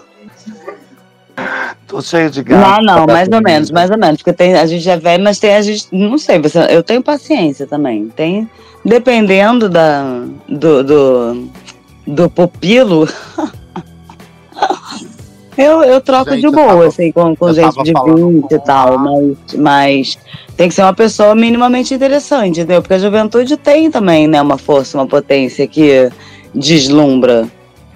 A juventude tá vindo cheio de homem varão e mulher do coach, esotérica, Não, holística. O que me E aí eles ficam acreditando um no outro. Você vê 90 dias pra casar, é o resumo de tudo. Eu, o que me preocupa foi ver uma pesquisa dizendo que o Brasil em 2050 vai ser ultraconservador, de direita, evangélico e não sei o que lá. Eu digo, puta que pariu, tudo que não presta. Aí tá fazendo as contas, estamos em 2024. Aí eu já Mas- morri. Ah, eu também já quero ter ido. Espero não estar mais aqui. Eu também. Se tiver, eu faço questão de viajar até a Holanda e me auto, auto eu, eutanásia, gato. Pode matar, não quero, não quero, não quero eutanásia. Eutanásia sim, por favor, só a favor. E não, eu tava falando com a Rai, né, sobre BBB. Eu disse, Rai, vamos me inscrever no BBB. Mas antes de entrar, se eu for selecionado para entrar, antes de entrar, eu deixo aqui com vocês um bolão. Quantos, quantos direitos humanos eu vou quebrar antes de ser expulso da casa? Não vou agredir ninguém para ser expulso por agressão, mas por alguma coisa eu vou ser expulso lá de dentro. Porque eu vou falar. Eu não tenho, esse povo que eu vejo ali é que tem muita gente fazendo tipo, tem muita gente é, com medo. Tanto os próprios famosos ali é tudo cheio de medo, né? Tudo cheio de medo. Um dia desses estavam falando mal de não sei quem, depois não estão mais. E é cheio de mimimi, tererê. Mas eu queria muito entrar lá dentro só para poder deixar minha marca. Você rasgaria a carta de todo mundo, igual aquela Eu no fa- Canadá? Igual a do Canadá, não, faria igual a Paula. A Paula Ai, BBB 18, Sabe, você já ela se ia inscreveu? Você já se inscreveu? Ela nunca me inscrevi, Ah, então vai, Elo. O Boninho não é louco. Ele não é louco. Lógico que é. Porque ele já botou gente pior que eu. Ele já botou gente lá pior que eu. Ai, cara. Eu acho que eu apertaria o botão num instante. Tipo, cinco minutos de programa eu já ia ter apertado o botão. Ai, eu ia virar uma dona Geralda. Eu nem fumo, gente. Eu ia aprender a fumar pra virar uma dona Geralda. E nas festas, nas festas ia ficar meio Rodriguinho, viu? As pessoas criticam, então eu ia ter que aceitar a crítica, fazer o quê? Não, não. Eu não ia ser como o Rodriguinho, não, porque eu, eu, eu consigo ir pra todo tipo de festa. Vamos, tudo, Vamos nós dois. vou. Vamos, Fatinha, vamos. Vamos nos. Na hora que aquele povo começasse com aquele auê, eu já, eu já saía de perto. E na hora que viesse falar, eu já, ai, vai pra lá, bicha, me deixa, me segura meu anjo. Não, é, ia ser só assim, por favor, não dá, não dá, não dá, não dá. Eu espero, o BBB vai começar agora, parece que estavam dizendo que já tem 60 e tantos milhões de votos. Já é o paredão mais votado, então podemos ter surpresa, hein? Ah, eu gosto de festa, mas é difícil eu gostar dos shows. Eu gostei da Tati Quebra Barraco com a Valesca Popozuda. Ah, eu gosto de tudo. Eu gosto de todo tipo de show. O povo tá lá, tá tocando belo. Eu não sei nenhuma música, mas eu tô lá felicíssimo, me balançando, Nossa, fingindo que sei de tudo. E se você chegar lá e o show é da Greg the Drag? Aí eu ia. Não, uma coisa que eu ia ter que levar. Ia era ficar meu leque. famosa como a gay que deu na cara dela diante das Não. câmeras. Eu ia chegar na cara dela e abrir meu leque. Trá! Eu não sei se não pode levar le- leque, mas as gays não tinham um leque na bagagem delas. E como que a gente se Nunca expressa sem um com leque na leque. mão? Eu acho que a Jimmy Key levou um leque. Na, antigamente, eu acho que ele tinha um leque. Mas as gays de hoje em dia, nenhuma. Como não é, não é, bicha? Imagina que icônico, o jogo da discórdia. Uma, você tem que sentar lá pra ouvir a pessoa falar mal de você. Eu já abri o leque e ficava aqui, ó, só abanando com cara de abuso. Eu, vai, viado. Fala, fala em minha cara, igual a Sandrelli. E dava pra pegar outras coisas e usar de leque. Também não sei se é permitido. Mas ia usar qualquer coisa, nem que fosse o jogo americano. Exatamente. Ai, gente, daqui a pouco o programa começa, então vamos encerrar, né? Pra assistir. Vamos dar palpites. come- Quem vocês Já acham que começou, sai? gente. Já Quem começou. vocês acham que sai com quantos por cento? Vamos lá. Eu quero que saia a Anne, mas eu acho que vai sair a Fernanda. Com quantos por cento? Ah, com uns 40%. Eu vou dar o mesmo palpite. Eu também quero que saia a Strábica, mas eu acho que vai sair a Fernanda. Mas ainda tem esperança. Já pensou que a Fernanda fica?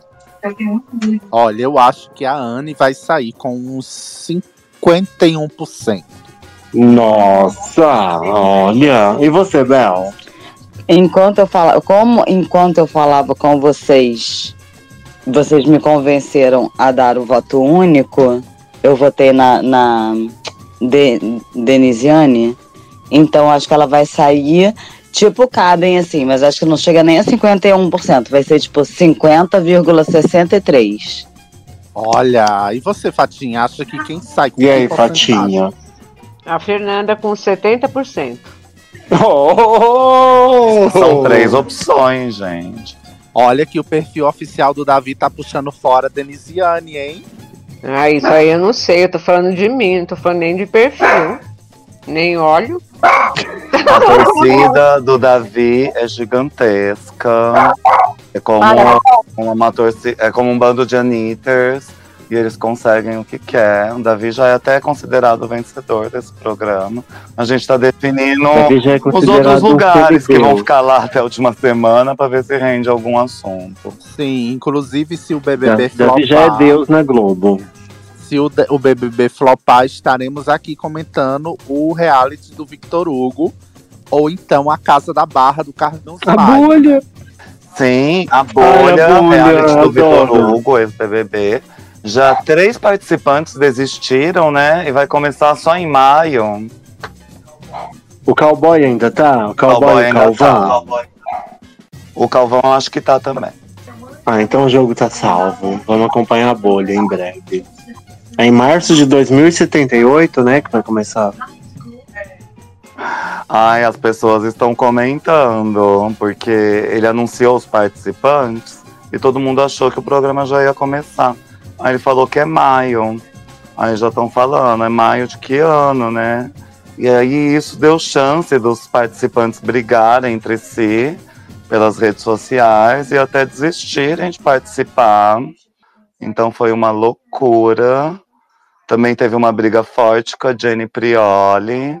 Então não sei o que vai ser desse reality. Já, já tá bom, já está bombando, rendendo mais assunto que o Big Brother. Eu ia falar isso, já é um sucesso. Que nem começou, já desistiram aí por polêmicas anteriores ao próprio reality. Maravilhoso.